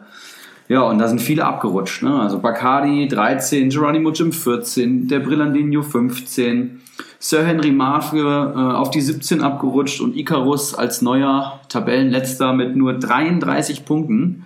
Das ist Spieltag im Minus gewesen wohl, du hast es heute gesagt. Das ist beim äh, Danilo Ja, Arminio ein normaler. Freitag die 33 Punkte und das holt er hier nach äh, vier Spieltagen. Das, Das tut weh. Puh. Also das wird ganz schwierig, da unten rauszukommen. Für alle externen ähm, Zuhörer, wir spielen mit drei direkten Absteigern. Das heißt, die letzten drei, ähm, Platz 18, 17 und 16, steigen direkt in unsere zweite Liga ab. Und ähm, Icarus mit einem Mannschaftswert von 22 Millionen, genau wie Sir Henry Mafke. Ich hoffe, die haben eine Menge Geld am Konto, sonst wird's Dann nochmal der. Tipp, es ist wirklich wichtig, wie Icarus eigentlich gerade in so einer frühen Saisonphase darf das nicht, darf das einfach nicht passieren, dass man da ins Minus äh, gerät und wenn man eh schon einen scheiß Start hatte. Gerade nach einer Länderspielpause. Nach Darf einer Länderspielpause, wo man zwei Wochen Zeit hatte, das ist, wir spielen hier nicht Schrödingers Communio, was ich nicht aufmache und dann sag, vielleicht passiert was, vielleicht passiert auch nichts. Das kennt man sonst so vom, vom Kegi äh, vom Saisonstart. geht. das sollte man wirklich jeden Tag auf der Hut sein und gucken, dass man da mit irgendwas seinen Kader noch retten kann, verbessern kann. Es ist wirklich schwierig, ich stelle es gerade selber fest, gerade schon im Mittelfeld. Ähm, wenn man da einmal reinrutscht und äh, wirklich nichts dagegen tut, dann ist es einfach schwer, da wieder rauszukommen. Ich habe das letzte Saison gelernt, äh, wenn man oben mitspielt, macht das Ganze irgendwie mehr Spaß. zum einen ist es das, zum anderen wird es aber auch leichter, wenn man einfach schnell, schneller an Mittel kommt. Ja, natürlich. Und, äh, ja, Zeigt natürlich auch, wie wichtig so ein Saisonstart dann einfach ist. Ne? definitiv. Um, ähm, ja, ich habe ja eben gesagt, Danilo Norminho hat hier fast eine Million mit einem Spieltag bekommen. Ähm, und die Spieler steigen natürlich äh, massiv, wenn die punkten. Ne? Und damit kannst du wieder verkaufen und kannst ihm wieder mehr Qualität in den Kader holen. Ähm, klar, das eine bedingt das andere. Aber man kann eben auch gegensteuern und muss gegensteuern. Fressen oder gefressen werden, das gilt für Liga 1 und auch für Liga 2. Schauen wir mal, was da so passiert ist an diesem Spieltag. Und siehe da, auch da ein Schalker ganz oben, ganz oben auf und auch ein neuer Tabellenführer, was die komplette Saisontabelle angeht. Es ist Wakahara, der äh, mit 34 Punkten Platz 1 in Liga 2 äh, sich ergattert. Ähm, auch da Arid im Team mit den starken 19 Punkten, ein Grujic im Team. Ähm, ja, mehr oder weniger war es das dann auch schon. Hat er dann noch einen Osako mit drei Punkten, Schmied mit drei Punkten. Abraham, der eigentlich kein gutes Spiel hatte, holt doch noch einen Punkt. Ähm, und mit den Jungs holt er den Spieltagssieg. Glückwunsch da an den Hattenberg. Ja, und übernimmt natürlich die Gesamtführung, hast du schon gesagt. Ähm, wie ich finde, absolut verdient. Hat er einen sehr soliden Kader stehen. Die Spieler funktionieren. Und auf Platz 2 und 3, ähm, ganz interessant, Keggy und Lasermetin. Und das sind ja nun mal zwei Manager, die in den vergangenen Wochen bei uns nicht ganz so gut wegkamen. Und ja. das auch, wie ich finde, immer noch vollkommen berechtigt. Aber die hatten doch jetzt äh, sehr gute Spieltage. Keggy hatte ja auch Kutucu im Sturm und den äh, Kauli von Paderborn. Ja der eben äh, da doch sehr gut gepunktet hat bei der äh, Niederlage. Dazu noch Gebre Selassie mit sechs Punkten. Ähm, das Kleiner Fun Fact, wenn man jetzt mal den Vergleich ziehen mag. Ähm, Keggy Marktwert um die 22 Millionen, unser guter ja. Icarus auch 22 Millionen. Keggy holt an einem Spieltag die Gesamtpunktzahl von Icarus über die vergangenen vier Spieltage. so kann es gehen. Man muss natürlich auch mal ein bisschen Glück haben. Ist jetzt äh, eine Truppe mit Potenzial, keine Frage. Aber manchmal kann man auch, äh, spiegelt sich der Marktwert eben nicht direkt in der Situation wieder, in den Punkten, die man nur einfährt. Ganz gutes Beispiel an der Stelle. Keki einen ganz schwachen Samstag gehabt. Im Prinzip hat er da nur Gipris Selassie mit den sechs Punkten gehabt und dann hat er halt an dem Sonntag noch Kauli und Kotucu, die ihn dann da den Tabellenplatz zwei äh, erkämpfen, retten, genau. Ja, und mein guter Kumpel äh, Laser Metin, ehemaliger Mitbewohner, wir sind im engen Kon äh, Austausch mittlerweile, weil er sehr unzufrieden mit seinem Communio-Team war. Es gab da so eine Art Ansage vom, ähm, Sir, vom Ibrahimovic Eriksson aus Liga 1, dass er sich doch mal am Riemen reißen soll. Da kam dann die Motivation auf einmal schlagartig zurück und wir haben täglich über Communio geschrieben und philosophiert haben dann noch ein, zwei äh, lokale Sessions in der, in der Erfurter Kneipenlandschaft gehabt und haben seinen Kader mal so ein bisschen analysiert. Und da hat sich doch was getan. Da hat sich richtig was getan, sich, jetzt wo ich den hier aufmache. Ja, hat sich direkt äh, Neuhaus geschnappt, hat sich direkt einen Kampel geschnappt, der jetzt gerade noch angeschlagen ist, aber ja. ist trotzdem Kevin Kampel. Und punktet da richtig gut mit Neuhaus, der glaube ich neun Punkte geholt hat. Ein Adam Botzek, sein ehemaliger Nachbar aus Recklinghausen, holt vier Punkte. Ähm, wen hat er noch gehabt? Vasiliades mit drei Punkten trotz Niederlage. Äh, Boyata hat jetzt auf einmal gespielt, holt die fünf Punkte. Hummels macht ein ganz gutes Spiel.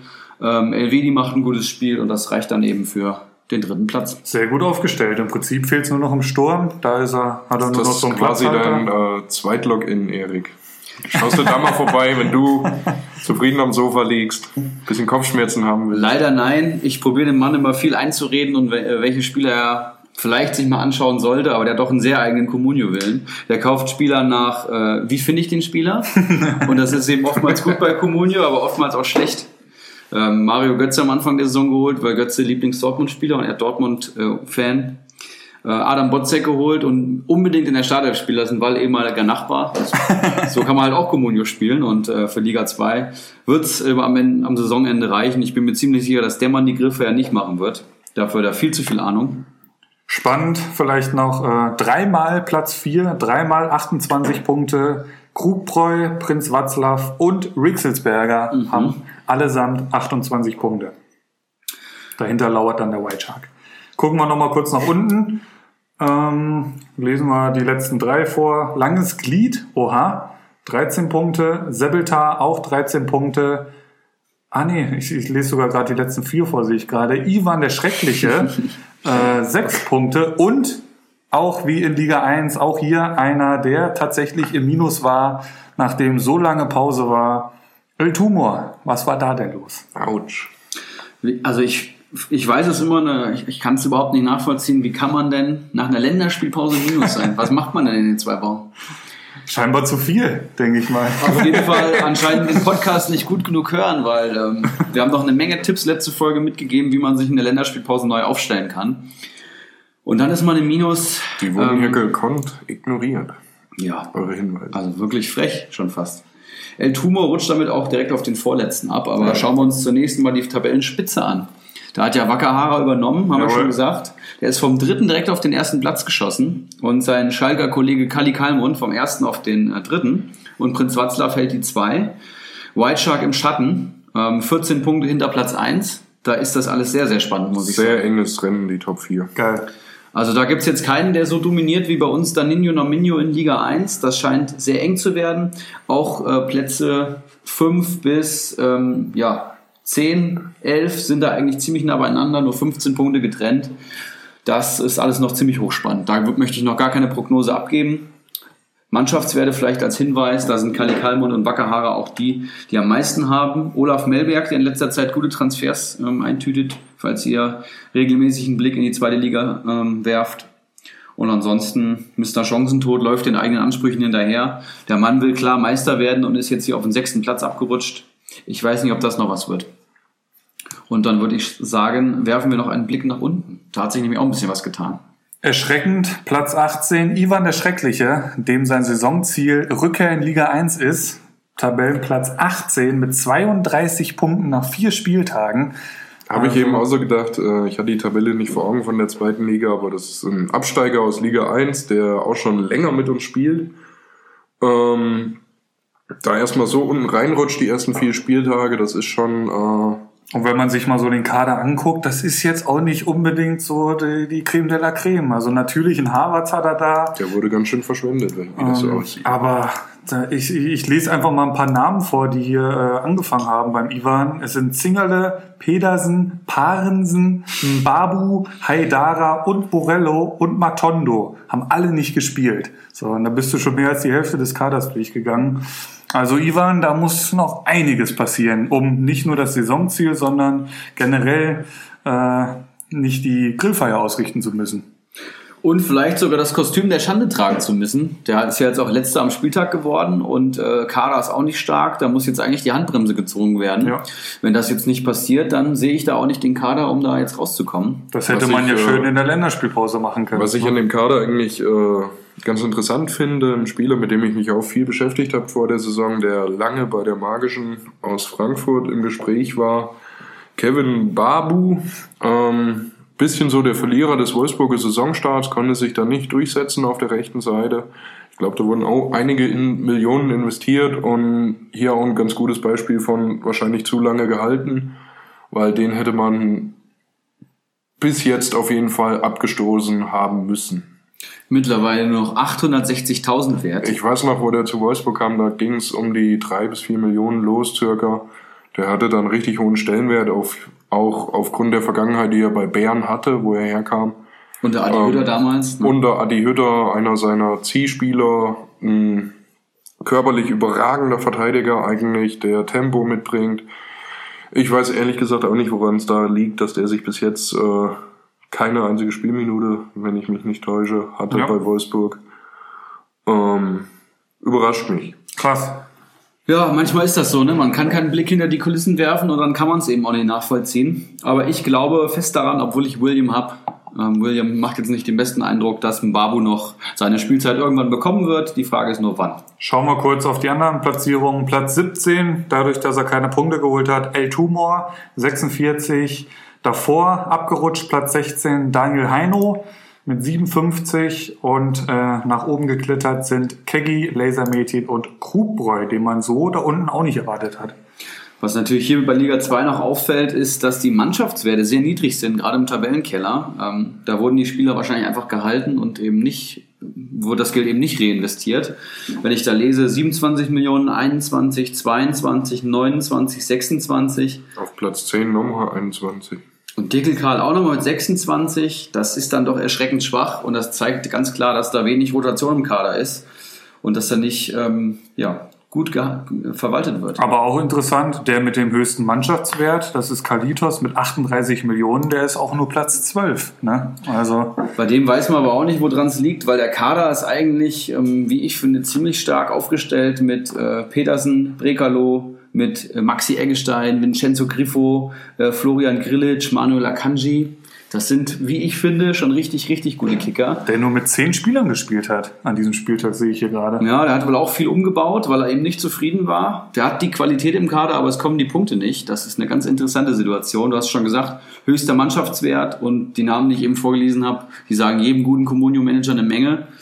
Das wird auch interessant, ob Kalitos noch seine PS auf die Straße bekommt. So klassische Beispiele für den Kader. Ähm, Maxi Eggestein nicht gut gestartet, war jetzt glaube ich auch angeschlagen. Ja. Ähm, Grillitsch äh, auch äh, richtig gut gepunktet letzte Saison.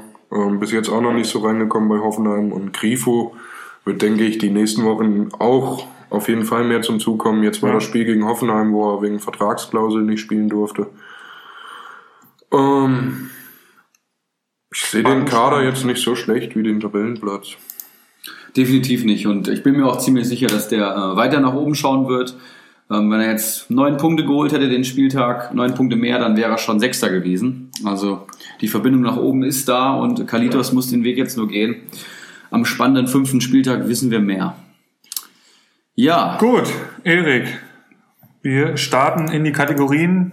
Hast du uns eine Zahl der Woche mitgebracht? Ich habe euch eine Zahl der Woche mitgebracht und ähm, die beeindruckendste Zahl, die ich finde, aus unseren äh, Comunio-Ligen, Daninho Naminho mit der 60. Meine Zahl der Woche sind die 60. Der Mann hat 60 Comunio-Punkte geholt. Wow. Der war schon Tabellenführer, wir haben es eben schon gesagt. Und äh, hatte wirklich einen genialen Spieltag. Vom Freitag lief es genauso durch wie, wie, ähm, ja, wie am roten Faden gezogen auf den Sonntag mit Arid dann nochmal nachgelegt. Da sage ich nur Glückwunsch zur Meisterschaft. und ähm, Start-Zielsieg vorprogrammiert, unanholbar und ja, herzlichen Glückwunsch von meiner Seite aus. Und das am vierten Spieltag. Äh, spricht eigentlich nicht für uns. Also das können wir so nicht auf uns sitzen lassen. Ich appelliere da an Ibrahimovic, Eriksson und die ganzen alten Hasen in Liga 2. Auch der W hier neben mir. Geht euch an. Ich habe da als Aufsteiger ganz andere Probleme. Ähm, also Muss ich aber jetzt an der Stelle auch lobend erwähnen, der Erik hat mir frühestens am 10. Spieltag letzte Saison zur Meisterschaft gratuliert. also, äh, War das so? Daniel, das ist schon eine ganz gute Leistung mittlerweile. Ja. Äh, und auch verdient vor allem. ja, klar. Definitiv. Und ähm, die Zahl der Woche ist ja nur eine Kategorie. Und du hast heute auch Gewinner und Verlierer der Woche mitgebracht, genauso wie heiße Eisen. Das heißt, es Richtig. gibt eine Menge zu besprechen und wir haben auch alle unterschiedliche äh, Tipps gesehen, habe ich, hab ich ähm, im Vorfeld äh, vernommen. Ich würde sagen, wir fangen an mit den Gewinnern der Woche. Ja. Und wer mag anfangen? Ja, ich hau einfach mal einen raus. Äh, mein Gewinner der Woche ist Julian Nagelsmann. Oh, Ähm, aus zwei Gründen. Einmal, weil ähm, im Prinzip der Punkt gerettet wurde, beziehungsweise sogar drei Punkte gegen den Rekordmeister drin waren.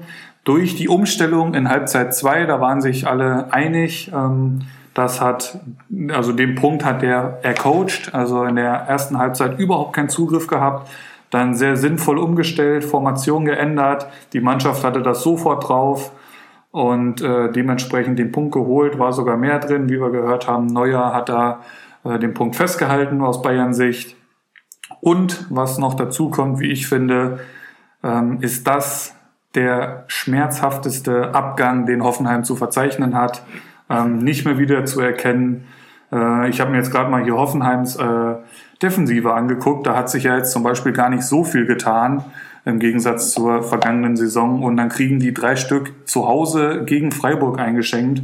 Also das ist schon echt heftig und äh, dementsprechend Julian Nagelsmann, mein Gewinner der Woche.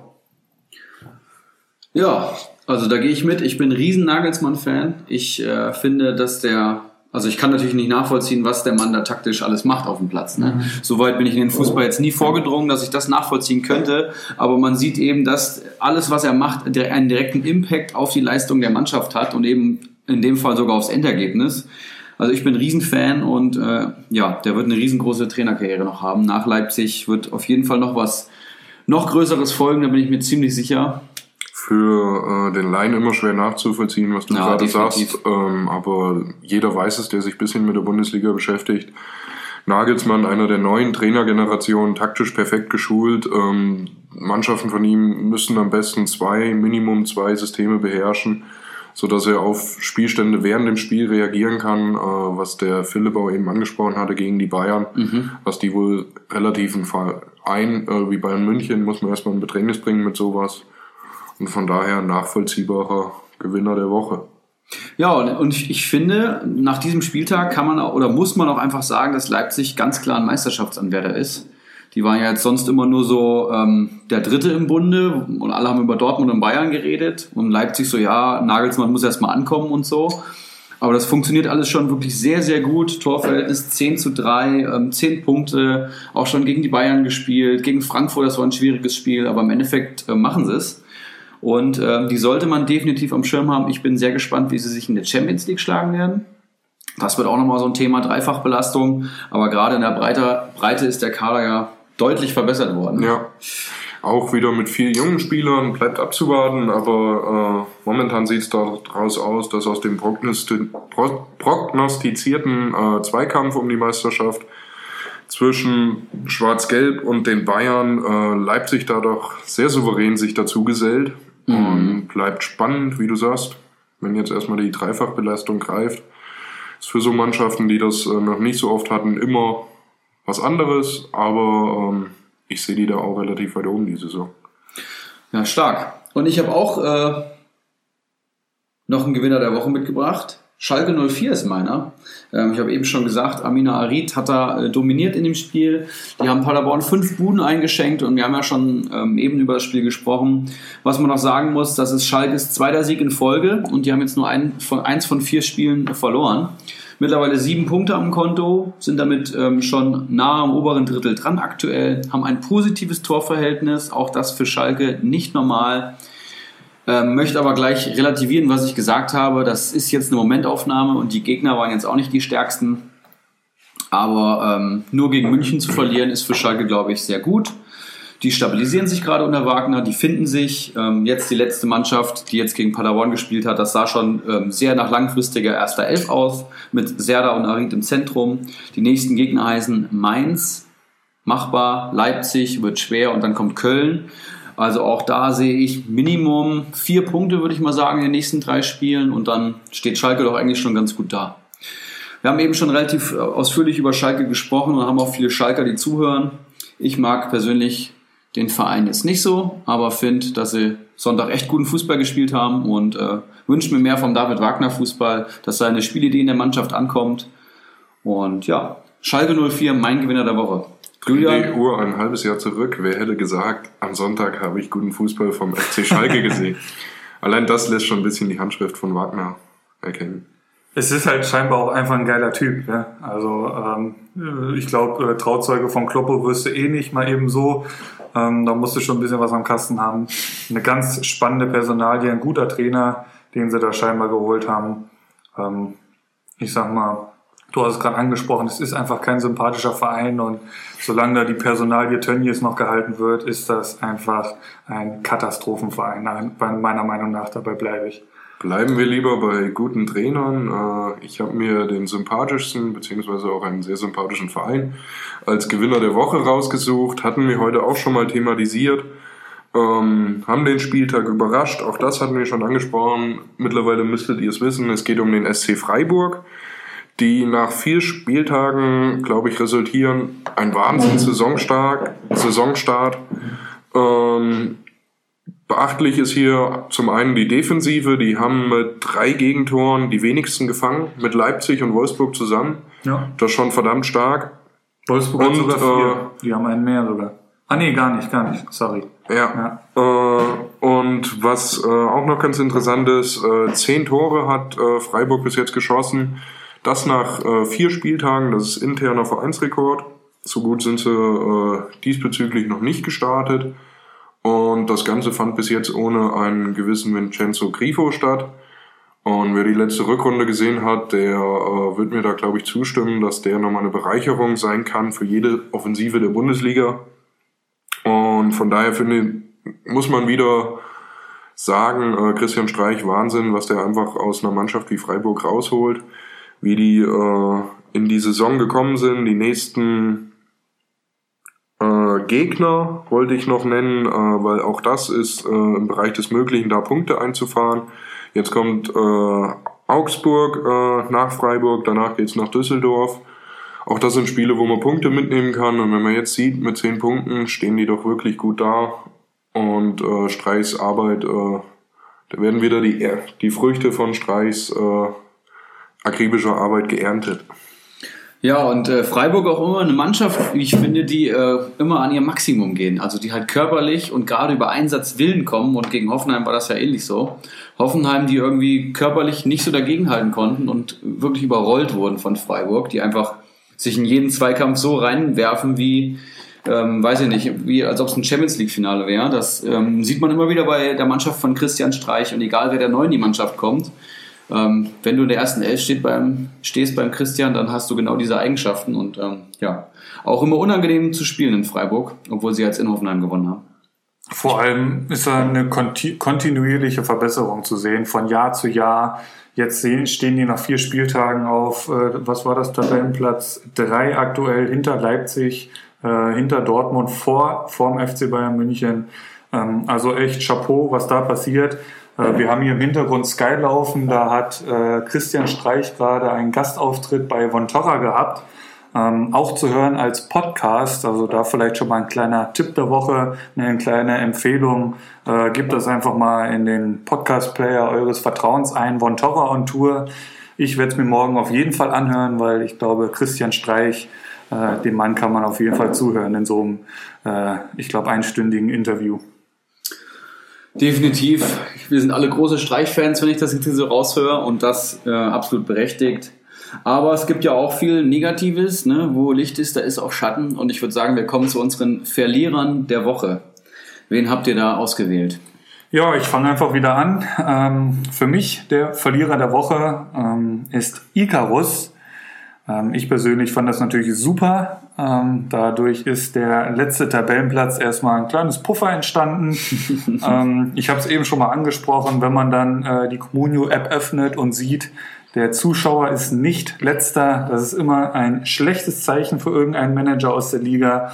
Ähm, Icarus war hinter dem Zuschauer-Account in unserer Liga Platz 19 sozusagen. Ähm, 34 Punkte hätte der geholt diesen Spieltag. Damit wäre er Platz 4. Ach du Scheiße. Also da, das tut richtig Auch weh. noch schlimmer. Das, das tut richtig, richtig weh. Oh, oh, oh, oh. Ähm, es ist halt einfach äh, ja mehr oder weniger äh, in Anführungszeichen dämlich, nach der Länderspielpause Minus zu sein. Wir hatten es eben schon angesprochen. Ähm, statt gemeinsam äh, mit Bacardi, Geronimo Jim und Brilli mit 67 Punkten auf Platz 13 zu sein, ist er jetzt ab, schon mehr oder weniger abgeschlagen letzter, hat 33 Punkte nach vielen Spieltagen und äh, 16 Punkte Abstand auf den vorletzten auf Sir Henry Mafke, der 49 hat. Also Icarus, das Wochenende, das hat richtig wehgetan.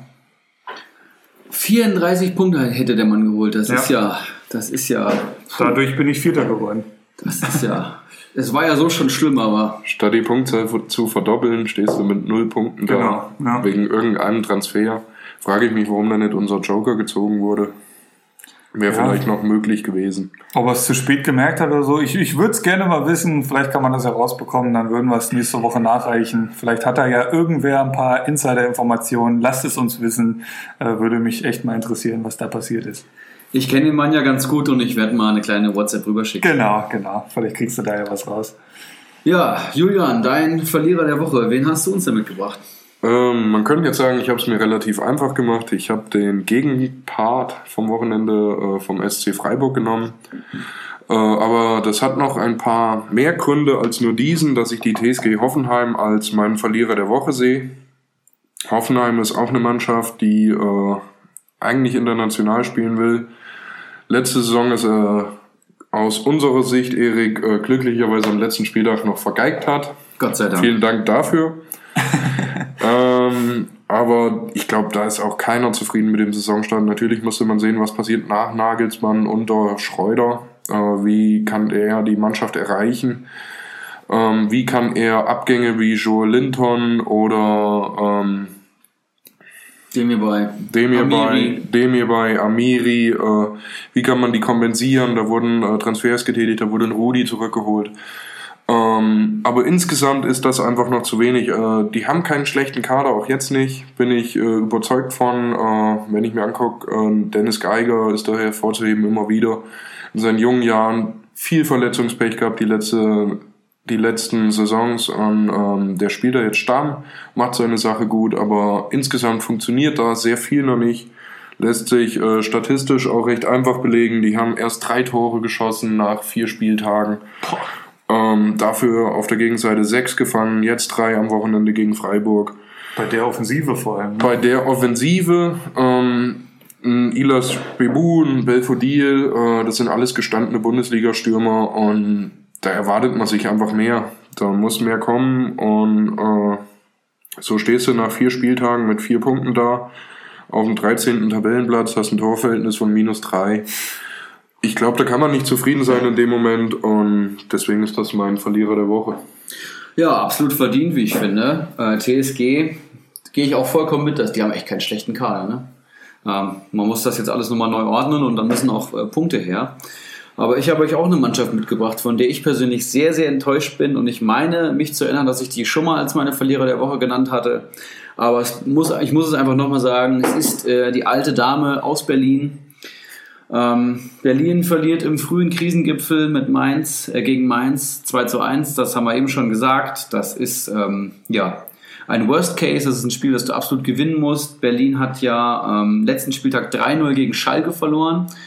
Äh, kein Tor gegen Schalke schießen ist ja auch schwierig.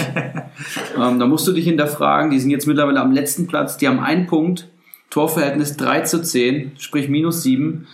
Ähm, der neue Trainer Ante Czovic ist unter massivem Druck und ich persönlich war auch ein großer Paul Dardai-Fan. Ich finde, äh, dass die, der Anspruch von Berlin und äh, die Kaderqualität da so ein bisschen auseinanderklaffen. Klar haben die sich gut verstärkt, haben ein, zwei gute Spieler geholt, wie ein Lücke Bacchio zum Beispiel oder ähm, eben auch ein Grujic-Spieler ausgeliehen. Aber ich, ich, finde immer, dass Dardai eine Menge aus der Mannschaft rausgeholt hat. Also ich finde, ich sehe da jetzt keinen Europa League-Teilnehmer, das ist einfach schwierig. Aber unter Dardai konnte man sich wenigstens darauf verlassen, dass die in der Hinrunde ihre Punkte geholt hatten. Die Mannschaft war fit, äh, die Oldies haben funktioniert, es wurden junge Spieler eingebunden das Wichtige bei Dada war halt immer die Defensive, die stand halt und dann nach vorne ging immer mal was über Standards, über einen Konter, ähm, da waren Möglichkeiten da. Ich ähm, habe den Trainerwechsel nicht nachvollziehen können, wirklich nicht, weil Dada einfach für was Solides stand. Ihm wurde kritisiert, dass er die Mannschaft nicht entwickeln konnte, aber jetzt schaut euch an, was unter Czovic äh, gerade passiert.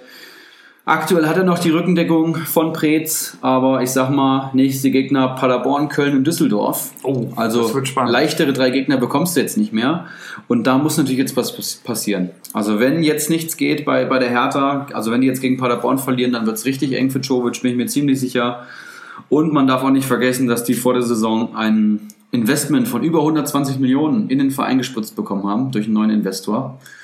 Ähm, dadurch gleich Lüge Bacchio geholt für über 20 Millionen, ähm, der jetzt auch noch gar nicht gezündet hat, bis auf das abgefälschte Tor gegen München.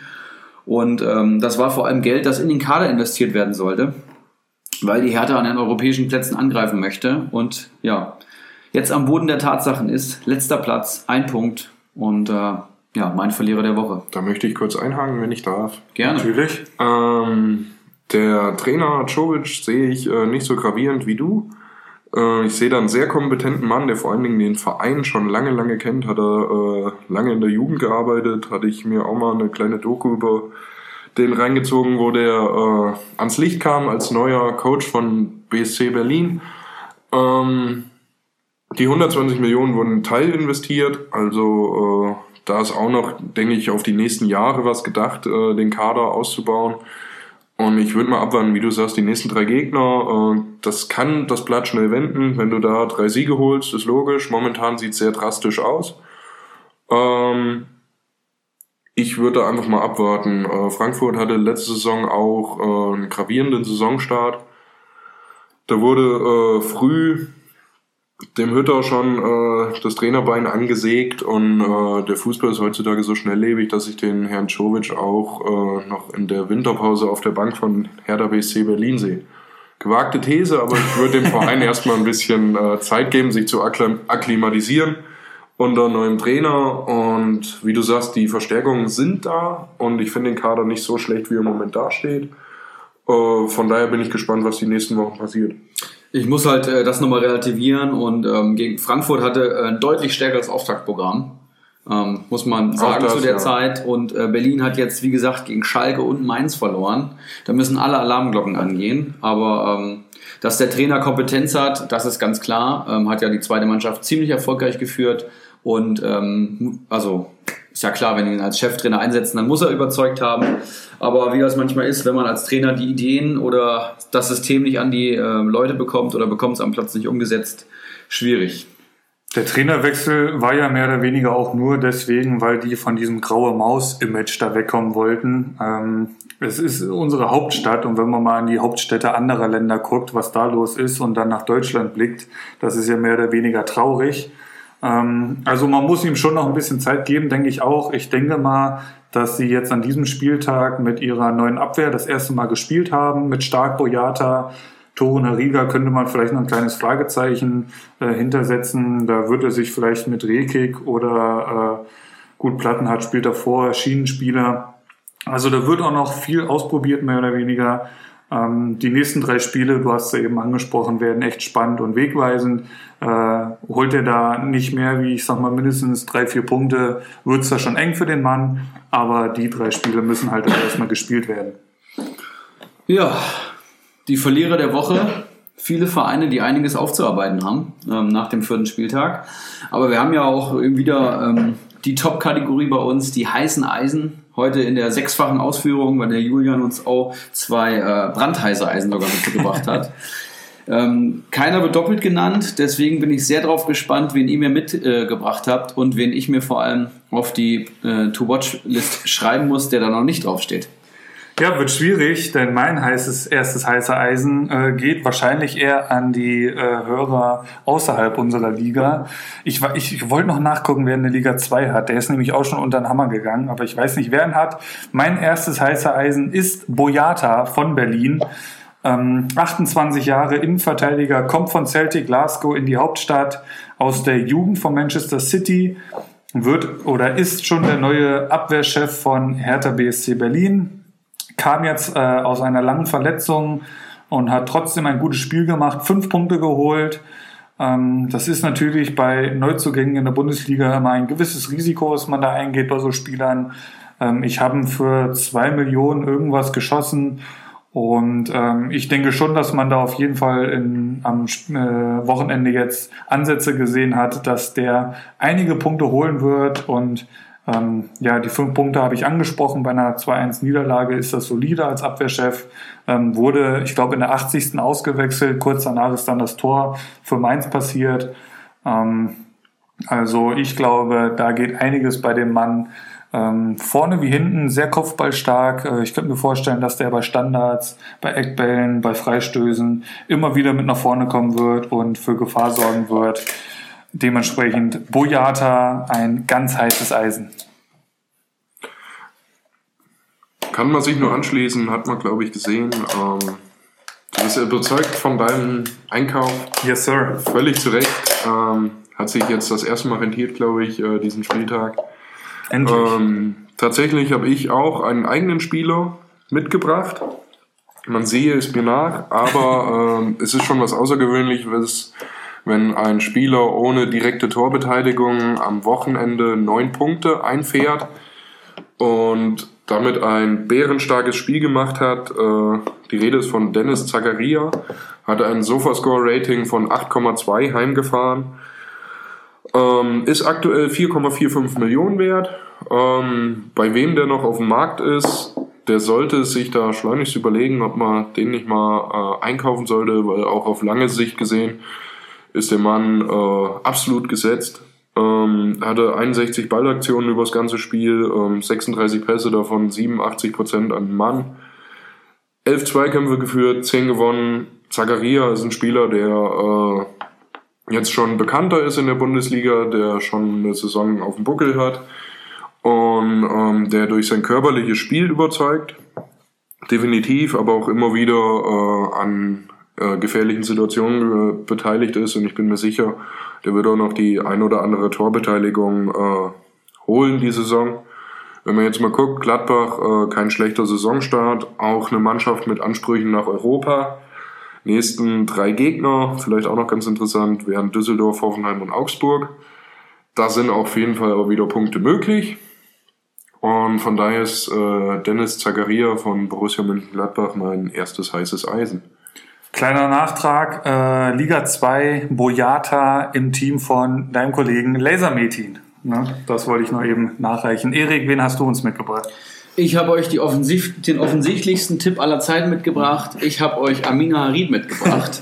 Übrigens äh, ein Spieler, den ich genauso wenig kaufen werde und kann wie Boyata oder Zakaria. Harid ist nämlich an unseren Tabellenführer vergeben, aber ähm, ich muss für den Mann jetzt hier mal eine Lanze brechen. 22 Jahre ist der erst jung, spielt jetzt seine dritte Bundesliga-Saison, ist damals für 8 Millionen zu Schalke gekommen und hat in seiner ersten Saison gleich mal 103 Punkte geholt. Da hat man gleich gedacht, der startet richtig durch. Ähm, offensiv Punkte holen unter Tedesco, nahezu unmöglich. Der Mann hat es möglich gemacht. Letzte Saison äh, Katastrophensaison mit einem schweren Unfall in seinem Heimatland Marokko. Was da genau vorgefallen ist, kann ich jetzt und möchte ich jetzt so genau nicht wiedergeben. Kann ja jeder googeln, wenn er sich dafür mehr interessiert. Auf jeden Fall ähm, war der sichtlich raus aus, aus der Bundesliga, gedanklich als auch ähm, hatte keinen Startelfplatz mehr und jetzt äh, die Wiederauferstehung des Amina Harid, Doppelpack gegen Paderborn, 19 Punkte, dazu der Spieler der Woche mit den meisten Comunio-Punkten, hat jetzt insgesamt 24 Punkte am Konto und das nach vier Spieltagen. In der gesamten letzten Saison waren es 42. Jeder, der rechnen kann, äh, sieht hier das Potenzial. Dazu scheint sich Schalke zu stabilisieren und ähm, jeder offensive Angriff oder jeder Kreativmoment geht zumindest über diesen Spieler. Ähm, ja, also ich bin Fan auf jeden Fall. Ich habe ihn auch immer im FIFA-Karrieremodus am Start gehabt. Auch da eine kleine Empfehlung. Leider kann ich ihn nicht mehr kaufen. Er ist aktuell 4,2 Millionen wert. Und ich sag mal, bevor der fünfte Spieltag beginnt, sehe ich den auf jeden Fall so bei 5, 5 bis 6. Das wird jetzt rasend schnell gehen. Ähm, nach so einem Doppelpack ist er, ist er in aller Munde. Und äh, gute Communio-Manager wissen vor allem, dass er vorletzte Saison schon sehr gut gepunktet hat. Also meine Prognose, die 103 Gesamtpunkte aus der vorletzten Saison wird er knacken. Das ist jetzt hier meine These zu dem Spieler. Ziemlich schade, dass ich ihn nicht im Kader habe, ähm, aber mein erstes heißes Eisen, Harit. Ich habe gerade nochmal geschaut, äh, wo du beim Marktwert von Harit warst. Äh, damals, als er bei uns am Markt war, mein Gebot von 4,5 Drei Millionen äh, wurde von unserem Tabellenführer zerschmettert. Der hatte mich, glaube ich, um knapp 200.000 überboten. bitter. Das ist sehr bitter. Ähm, Spieler, den ich unbedingt haben wollte, weil, wie du sagst, ist für mich der kreative Mann bei Schalke. Hat er jetzt erstmal richtig unter Beweis gestellt, die Saison äh, mit dem überragenden Spiel. Definitiv nachvollziehbar. Mein zweites heiße Eisen, ähm, und für den musste ich halt jetzt auch mal eine kleine Lanze brechen. Er hat mich zum ersten Mal überzeugt. Es ist Benjamin Pavard der Weltmeister wow. von Frankreich hat, wie ich finde, ein gutes Spiel gemacht gegen Leipzig. Hat mir echt gut gefallen, war einer der besseren Spieler im Bayern-Dress. Ähm, hat sehr gute Flanken reingebracht, wie ich finde. Hat leider jetzt äh, im Leipzig-Spiel äh, keine Abnehmer direkt gefunden, aber die kamen äh, mit ordentlich Schmunz rein, wie man hier am Land sagt. Ähm, also wie gesagt, hat mir sehr, sehr gut gefallen. Äh, hat sich in den richtigen Situationen vorne mit eingeschaltet. Ähm, die Alaba-Verletzung spielt ihm natürlich da jetzt ein bisschen in die Karten und auch die, den Comunio-Managern, die ihn schon haben. Ähm, der wird die nächsten Spiele auch spielen mit großen Startelf-Chancen. Ähm, entweder in der Innenverteidigung neben Süle, falls da Boateng jetzt erstmal anfängt, ähm, wird er auf der rechten Seite bleiben, falls Kimmich dann weiter auf der 6 spielt. Das ist natürlich im Moment alles so ein bisschen äh, mit einem Fragezeichen versehen, wie Bayern dann letztendlich ähm, spielen wird, sobald Coutinho dann auch mal fit ist. Äh, Hernandez wird erstmal auf die linke Alaba-Seite gehen. Also äh, ein heißes Eisen, Pavard. Aktuell ist er natürlich auch, äh, ich guck mal kurz, über 6 Millionen, glaube ich, wert. Das ist natürlich schon eine Stange Geld, aber ähm, auf jeden Fall genau 6 Millionen 300.000. Ähm, auf jeden Fall mit der Leistungskurve, die nach oben zeigt. Ähm, in der Allianz Arena hatte ich noch ein bisschen kritisiert. Vielleicht war es auch ein bisschen die Nervosität. Das ist schon ein bisschen was anderes, wenn du dir das Bayern-Trikot überziehst und dann äh, in der Allianz Arena aufläufst. Aber ähm, wenn er das noch ein bisschen in den Griff kriegt, jetzt im Auswärtsspiel gegen Leipzig eine sehr gute Chance. Und äh, deswegen mein zweites heiße Eisen, Pavard.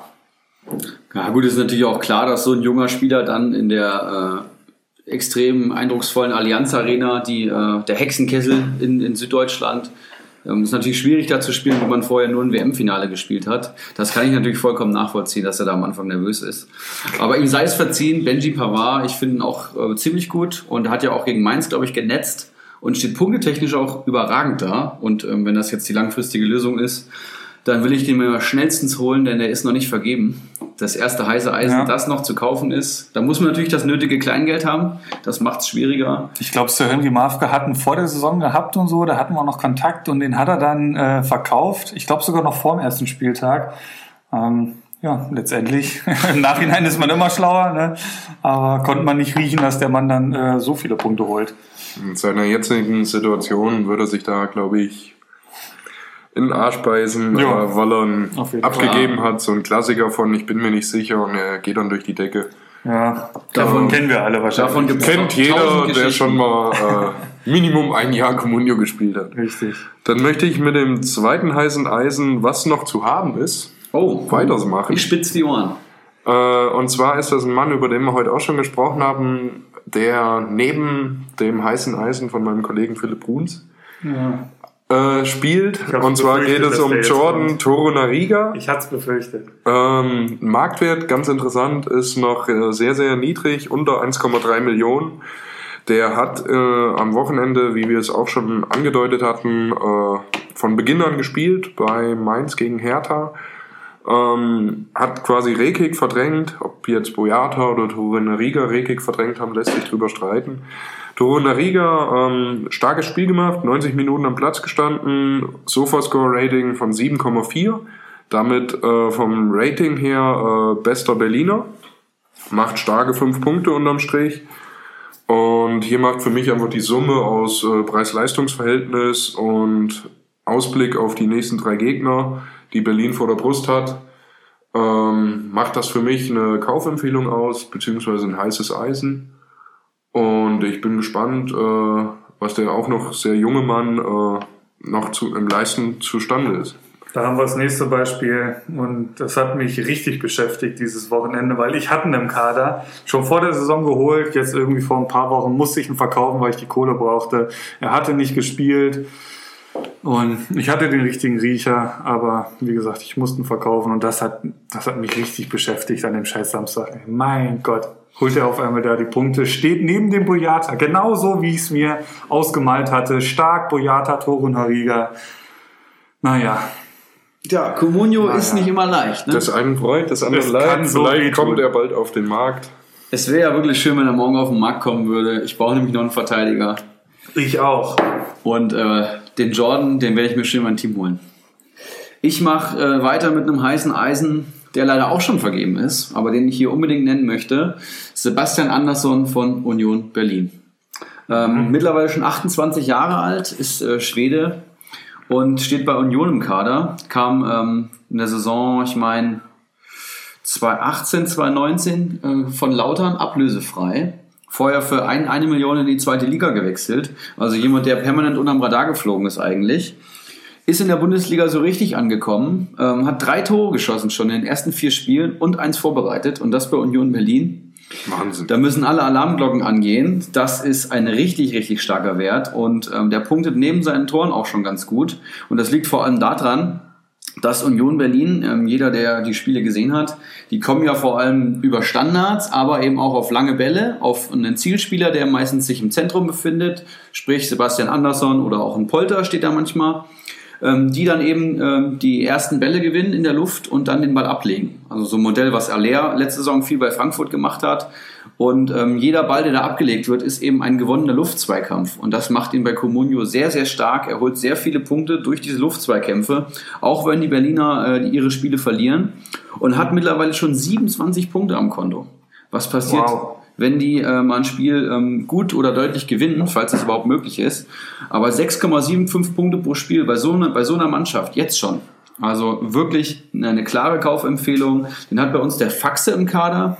Mein nächster Gegner im LVM-Pokal. Ähm, ich hoffe, dass ich da nicht trauern muss, wenn der äh, da trifft an den Spieltagen. Und der ist aktuell nur 4,3 Millionen wert. Also das ist klar für einen Union Berlin-Spieler viel. Aber wenn ich die Statistiken sehe, dann würde ich dafür auch sechs bezahlen und äh, würde mich immer noch freuen zum aktuellen Zeitpunkt. Der schießt die Elfmeter, ne? Der ist bei Standards erster Abnehmer durch seine Kopfballstärke und eben permanent unterm Radar geflogen. Letzte Saison in der zweiten Liga auch schon 160 Punkte geholt. Da hätte man eigentlich hellhörig werden müssen. Aber der Fax hat da das richtige äh, Händchen gehabt und hat sich den Mann gesichert.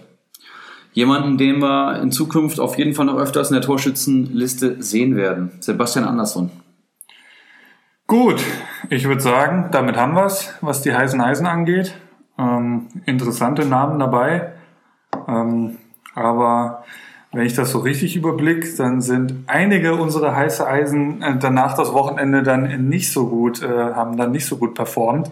Also, Oftmals tatsächlich. Ne? Ja, ja. Ist mir auch schon äh, das, das ist, äh, Hörer, die manchmal Fußball MML hören, die kennen das ja alles, das, was die prognostizieren, dass das Gegenteil tritt dann das tritt ein. Auf keinen Fall ein. Ja. Ähm, also äh, wird spannend, was Boyata und Pavard jetzt am kommenden Wochenende machen. Ich werde das natürlich Lass die Finger weg, in zwei Wochen punkten sie wieder. genau, so könnte man da äh, eventuell drangehen. Ähm, ich würde sagen, wir machen weiter mit dem Tipp der Woche. Äh, der kommt diese Woche von mir. Der geht auch ganz schnell und zwar hat Liga Insider ein kleines Future äh, rausgebracht. Die bringen an einem Freitagabend vor einem Spieltag jetzt kleine einminütige Videos raus, ähm, bei denen die auf die voraussichtlichen Aufstellungen aller Mannschaften eingehen, ähm, die sehr gut sind, wie ich finde. Also wirklich kurz, kurz und knapp ähm, wie die Mannschaften spielen werden, warum so spät äh, vor dem Spieltag, damit sie einfach noch alle Pressekonferenzen, die dann meistens freitags stattfinden oder schon am Donnerstag für die Freitagsspiele, ähm, dass sie die mit äh, in die Analyse mit reinnehmen können. Und dementsprechend stellen die dann die Spieler auf, äh, gehen verschiedene Formationen durch, wer, wer steht noch auf der Kippe, äh, wer wird auf jeden Fall anfangen, wer bekommt eine Chance, ähm, auf jeden Fall ein sehr, sehr geiles Feature, wie ich finde. Und da macht Liga Insider einen weiteren Schritt nach vorne äh, und auf jeden Fall eine große Hilfe für alle Communion Manager. Gab es die jetzt schon, die Videos? Jetzt zum letzten Spieltag gab es die also schon. Also kann man die sich jetzt praktisch schon mal anschauen. Genau. Ähm, ich das weiß jetzt ja nicht, ob, ob, man die sich jetzt auch nachträglich angucken kann. Ihr drückt dann einfach auf, äh, hier oben sind ja die ganzen Logos angezeigt. Da drückt ihr drauf und dann ich weiß gar nicht genau, war, also die, die kriegt man dann sofort angezeigt, die kann man nicht übersehen. Ich glaube, jetzt aktuell kann man die halt nicht sehen. Wir nehmen an einem Montagabend auf, da sind die nicht am Start. Aber äh, ein sehr, sehr geiles Feature, wie ich finde. Sehr, sehr geil. Also das habe ich tatsächlich auch an mir vorbeigegangen, aber da bin ich ja schwer begeistert von. Ähm, man kennt das ja, man macht Freitagabend die Aufstellung und hat eben noch zwei, drei Wackelkandidaten, stelle ich die auf oder nicht. Und da nochmal so eine Fachmeinung zu hören, das finde ich schon ziemlich geil. Und es passiert auch gerade das 1-0 für St. Pauli, ja, was wir hier so im Hintergrund gucken. Vielleicht so auch nicht zu erwarten. Wow. Nächster Pokalgegner, ne? Du fährst hin? Ich fahre hin. Sehr geil. Karten bekommen. Sehr stark. Ja, also wie gesagt, ähm, ich kann euch jetzt hier leider gerade nicht den genauen Weg sagen, äh, wie man an die Videos kommt, weil das an einem Montagabend wahrscheinlich nicht geht. Aber drückt dann einfach mal auf die Symbole des jeweiligen Vereins, wo ihr eure Spieler habt und dann sollte das kein Problem sein. Das habe ich auch am Freitag hinbekommen. Die werden immer so gegen 18 Uhr online gehen. Wie gesagt, die wollen dann auch wirklich, die gehen alle Pressekonferenzen, ziehen die sich rein und dementsprechend dann die Analysen. Also ein sehr, sehr geiles Tool. Ja, und dann äh, am Ende der Sendung, wie immer, ein Ausblick auf die kommende Fußballwoche, bevor wir uns das nächste Mal hören. Das nächste Mal hören wir uns genau in einer Woche am äh, 23.09. Und bis dahin wird eine Menge, Menge Fußball gespielt. Wir gucken ja hier gerade schon St. Pauli gegen Hamburg. Ein geiles Montagabendspiel, davon gibt's nicht so viele. Und wie geht's dann weiter? Möchte da jemand mal schön durch die Woche führen? Es geht morgen mit dem Knaller äh, schlechthin los. Lyon gegen Zenit St. Petersburg. Ich wollte gerade sagen, Frankfurt spielt doch gar nicht. Nein, es ist natürlich Dortmund gegen Barcelona. Ähm, der Kracher. Ich glaube, da werden einige äh, auf die Konferenz tatsächlich scheißen und das Einzelspiel gucken. Ähm, Messi kommt mit, äh, was man halt. Messi so, ist wohl fit, ja. Ähm, gut fit, muss man gucken. Der ist ganz gut. Ich ne? glaube nicht, ich glaube nicht, dass er anfangen wird. Ähm, aber wer jetzt am Wochenende mal ein bisschen bei Barcelona reingeguckt hat, die haben ja scheinbar schon den nächsten Messi da mit dem 16-jährigen, ich weiß gar nicht, wie er genau heißt, Anfi, Ansu Anti, Fati, irgendwie sowas, genau. Also ich habe, äh, ich sag mal, die ersten 20 Minuten von dem Spiel hatte ich gesehen. In, nach 10 Minuten hat der 16-Jährige ein Tor und eine Vorlage gegeben. Also äh, das ist eine richtige Rakete. Den sehe ich morgen tatsächlich auch in der Startelf. Ähm, also ein Player to watch, ein richtig geiles Spiel. Ansonsten morgen jetzt nicht so die Kracher. Neapel, Leipzig, Liverpool ja. ist auf jeden Fall geil. Ähm, Aus deutscher Sicht. nee, Salzburg ist das. Ähm, Deutsche. Das meinte ich. Ah, doch, hier unten tatsächlich. Leipzig muss in Lissabon rein. Genau, Benfica Lissabon gegen Leipzig. Ähm, dann morgen mit deutscher Beteiligung. Am Mittwoch geht's dann weiter. Da spielen meine Bayern zu Hause gegen Roter Stern Belgrad. Da hoffe ich auf Coutinho in der Anfangself, dass der sich mal richtig einspielt. Ähm, ansonsten spannend ist dann noch Atletico gegen Juventus Turin ist ein geiles Spiel. Paris Und gegen Madrid. Paris gegen Madrid, richtig. Und äh, Leverkusen gegen Lok Moskau noch, ähm, was da erwähnenswert ist. Und dann am Donnerstag, äh, war da was? Geht da was am Donnerstag? Da seid Ich ihr dann glaube, ich muss ein bisschen Experten. früher Feierabend machen. Tatsächlich. Wann ist, wann ist denn Anstoß? 5 vor 7. Frankfurt gegen Arsenal London. Das, Sehr geil. das wird ein Fest, ne? Ich bin richtig heiß. Das wird ein richtiges Fest, glaube ich. Nach der letzten Europa League-Saison als Frankfurter kann man natürlich nachvollziehen, ähm, dass man einfach nur heiß ist. Jetzt äh, nach der überragenden Quali, die schon, die hat mich schon wieder richtig geil gemacht auf Europa. Wenn man gesehen hat, mit welch einfachen Mitteln äh, da wunderbare Choreos in der Quali hingezaubert sind, hin, hingezaubert wurden und jetzt das erste Heimspiel in der Gruppenphase gegen äh, doch so einen rangvollen Namen wie Arsenal London, letztes Jahr im Finale gestanden. Äh, ich glaube, es wird sehr laut, auch vor dem Fernseher. Jetzt am Wochenende nur 2-2 gespielt, gegen den Tabellenletzten, glaube ich sogar, wenn ich das richtig äh, mitbekommen habe. Also Richtig, die haben da auch. da geht noch- was. Da geht auf jeden Fall was. Ähm, es wird jede Mannschaft in der Euroleague in Frankfurt schwer haben. Das stimmt. Das ja. prophezei ich jetzt schon. Ist Kostic denn fit? Wie, was ist mit dem eigentlich los? Warum hat er nicht gespielt am Wochenende? Ähm, Kostic war wohl leicht angeschlagen. Ich meine, er wäre äh, bis dahin wieder einsatzfähig. Ich gehe auch von aus. Wäre ja. natürlich extremst wichtig, äh, wie Erik heute schon mal angedeutet hatte. Also ich gucke hier gerade bei Liga Insider, da steht nichts von angeschlagen oder so. Ich, war der nicht sogar nur krank oder so? Ich, ist auch nur gefährliches Halbwissen, aber laut Liga Insider ist er fit. Er war unpässlich, steht drin in den letzten Ja, News. stimmt. Fehlt krankheitsbedingt, ja. Und, ist, ist, äh, ist fit, scheinbar. Ist fit, wichtiger Mann. Das ist sehr wichtig, ja. Und ich freue mich drauf. Ich werde es mir vor Ort anschauen.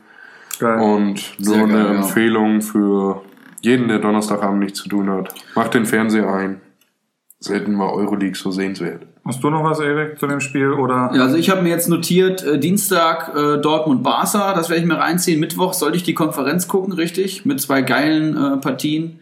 Und dann Donnerstag schön die Eintracht gucken und dann kommen wir auch schon wieder zur Bundesliga, ne? Donnerstag vielleicht noch aus deutscher Sicht und wir haben ja auch den einen oder anderen Gladbacher in unserer Runde. Stimmt. Gladbach gegen Wolfsberger AC. Gladbach mit der Rückkehr auf die europäische Bühne ähm, ist natürlich auch spannend, wie die sich so schlagen werden. Haben einen schönen äh, starken Kader und äh, die dritte deutsche Mannschaft Wolfsburg gegen und ich hoffe, ich, ich spreche es richtig aus. Alexandria.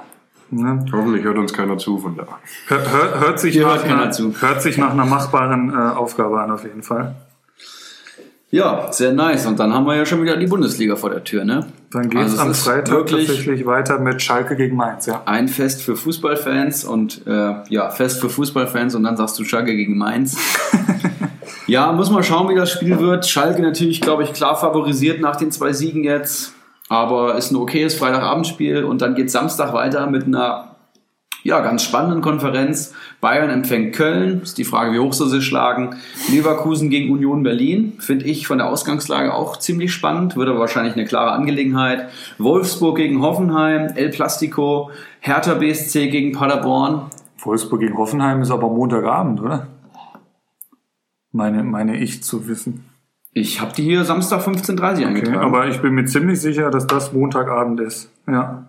Okay. Montagabend, weil es das erste Montagspiel. Äh, dann da wohl die Daten von Comstats nicht aktuell. Nein. Dann mach du gerne weiter. Die Es sind- traditionsreichen Mannschaften an einem Es sind nämlich- Montagsspieltag in der Es Bundesliga. sind nämlich tatsächlich nur vier Spiele am Samstag. Äh, Du hast Leverkusen Union angesprochen, dann Hertha gegen Paderborn, äh, Freiburg gegen Augsburg und abends dann Bremen gegen Leipzig. Auch ein geiles Spiel. Okay. Äh, spannend. Und am Sonntag geht's dann weiter mit Gladbach gegen Düsseldorf. Und Frankfurt empfängt am Sonntagabend äh, die Borussia BVB. Das Topspiel am Ein, Wochenende. ein geiles Spiel, das Topspiel am Wochenende, das kann man wohl so sagen. Und wie angesprochen, dann das erste Montagsspiel. Da müssen wir natürlich auch gucken, wie wir das dann mit der Aufnahme machen. Ob wir Montagabend dann aufnehmen und da die Punkte nehmen, ob wir Dienstag aufnehmen, äh, werden wir dann sehen, wenn es soweit ist. Wolfsburg gegen Hoffenheim am, am Montagabend. Ja, das heißt, Bayern spielt auch am Sonntag, ne? Hast du jetzt gesagt? Bayern spielt Samstag in der Konferenz Ach so, also doch, gegen das war meinen richtig. geliebten FC Köln. Okay. Ja, das ist eine geile Woche, muss ich sagen. Und ähm, Kommt jeder Fußballfan auf seine Kosten? definitiv. Vor allem Donnerstag und Sonntagabend, ähm, da müsst ihr einschalten, da müsst ihr zugucken. Ich glaube, morgen wird auch ganz geil mit äh, Dortmund gegen Barca. Das kann man sich schon angucken. Spielen in Dortmund? definitiv. Ja. Ich werde meinem äh, Fußballtrainer sagen, dass das Training pünktlich Feierabend äh, zu Ende sein muss, aber ähm, ich glaube, das wird ein Selbstläufer. Da alle sehr Fußball interessiert sind und äh, ich möchte schon mal sagen, Julian, vielen Dank für die geile Folge. Nach der Länderspielpause genau der richtige Gast. Ja. Hat richtig Bock gemacht. Geiles Gastgeschenk. Ähm, man vergisst die Zeit so schnell, wenn man hier aufnimmt und äh, einen schönen Talk hat. Hat mir richtig, richtig viel Spaß gemacht. Dankeschön. Jetzt hatte eine Woche, war keine Folge von euch draußen. Jetzt haben wir es ein bisschen in die Länge gezogen, aber ich glaube, man kann sich ganz gut anhören. Ich bedanke mich natürlich auch für die Einladung. Gerne und wieder. freue mich, dass ich hier sein durfte. Definitiv, ja. Hat äh, auch mir Spaß gemacht. Gut, ich würde sagen, Stunde 45 haben wir voll. Äh, in diesem Sinne, einen guten Kick in die Runde, in die Communio-Runde, einen äh, guten Spieltag am Wochenende und schöne Spiele unter der Woche. Fritz macht Feierabend. Ciao, ciao. Einen Handkuss den Damen und einen schönen guten Abend den Herren und der Jugend. In diesem Sinne, es war mir eine Ehre für Sie zu arbeiten. Ich, machen Sie es gut. Schönen Abend noch.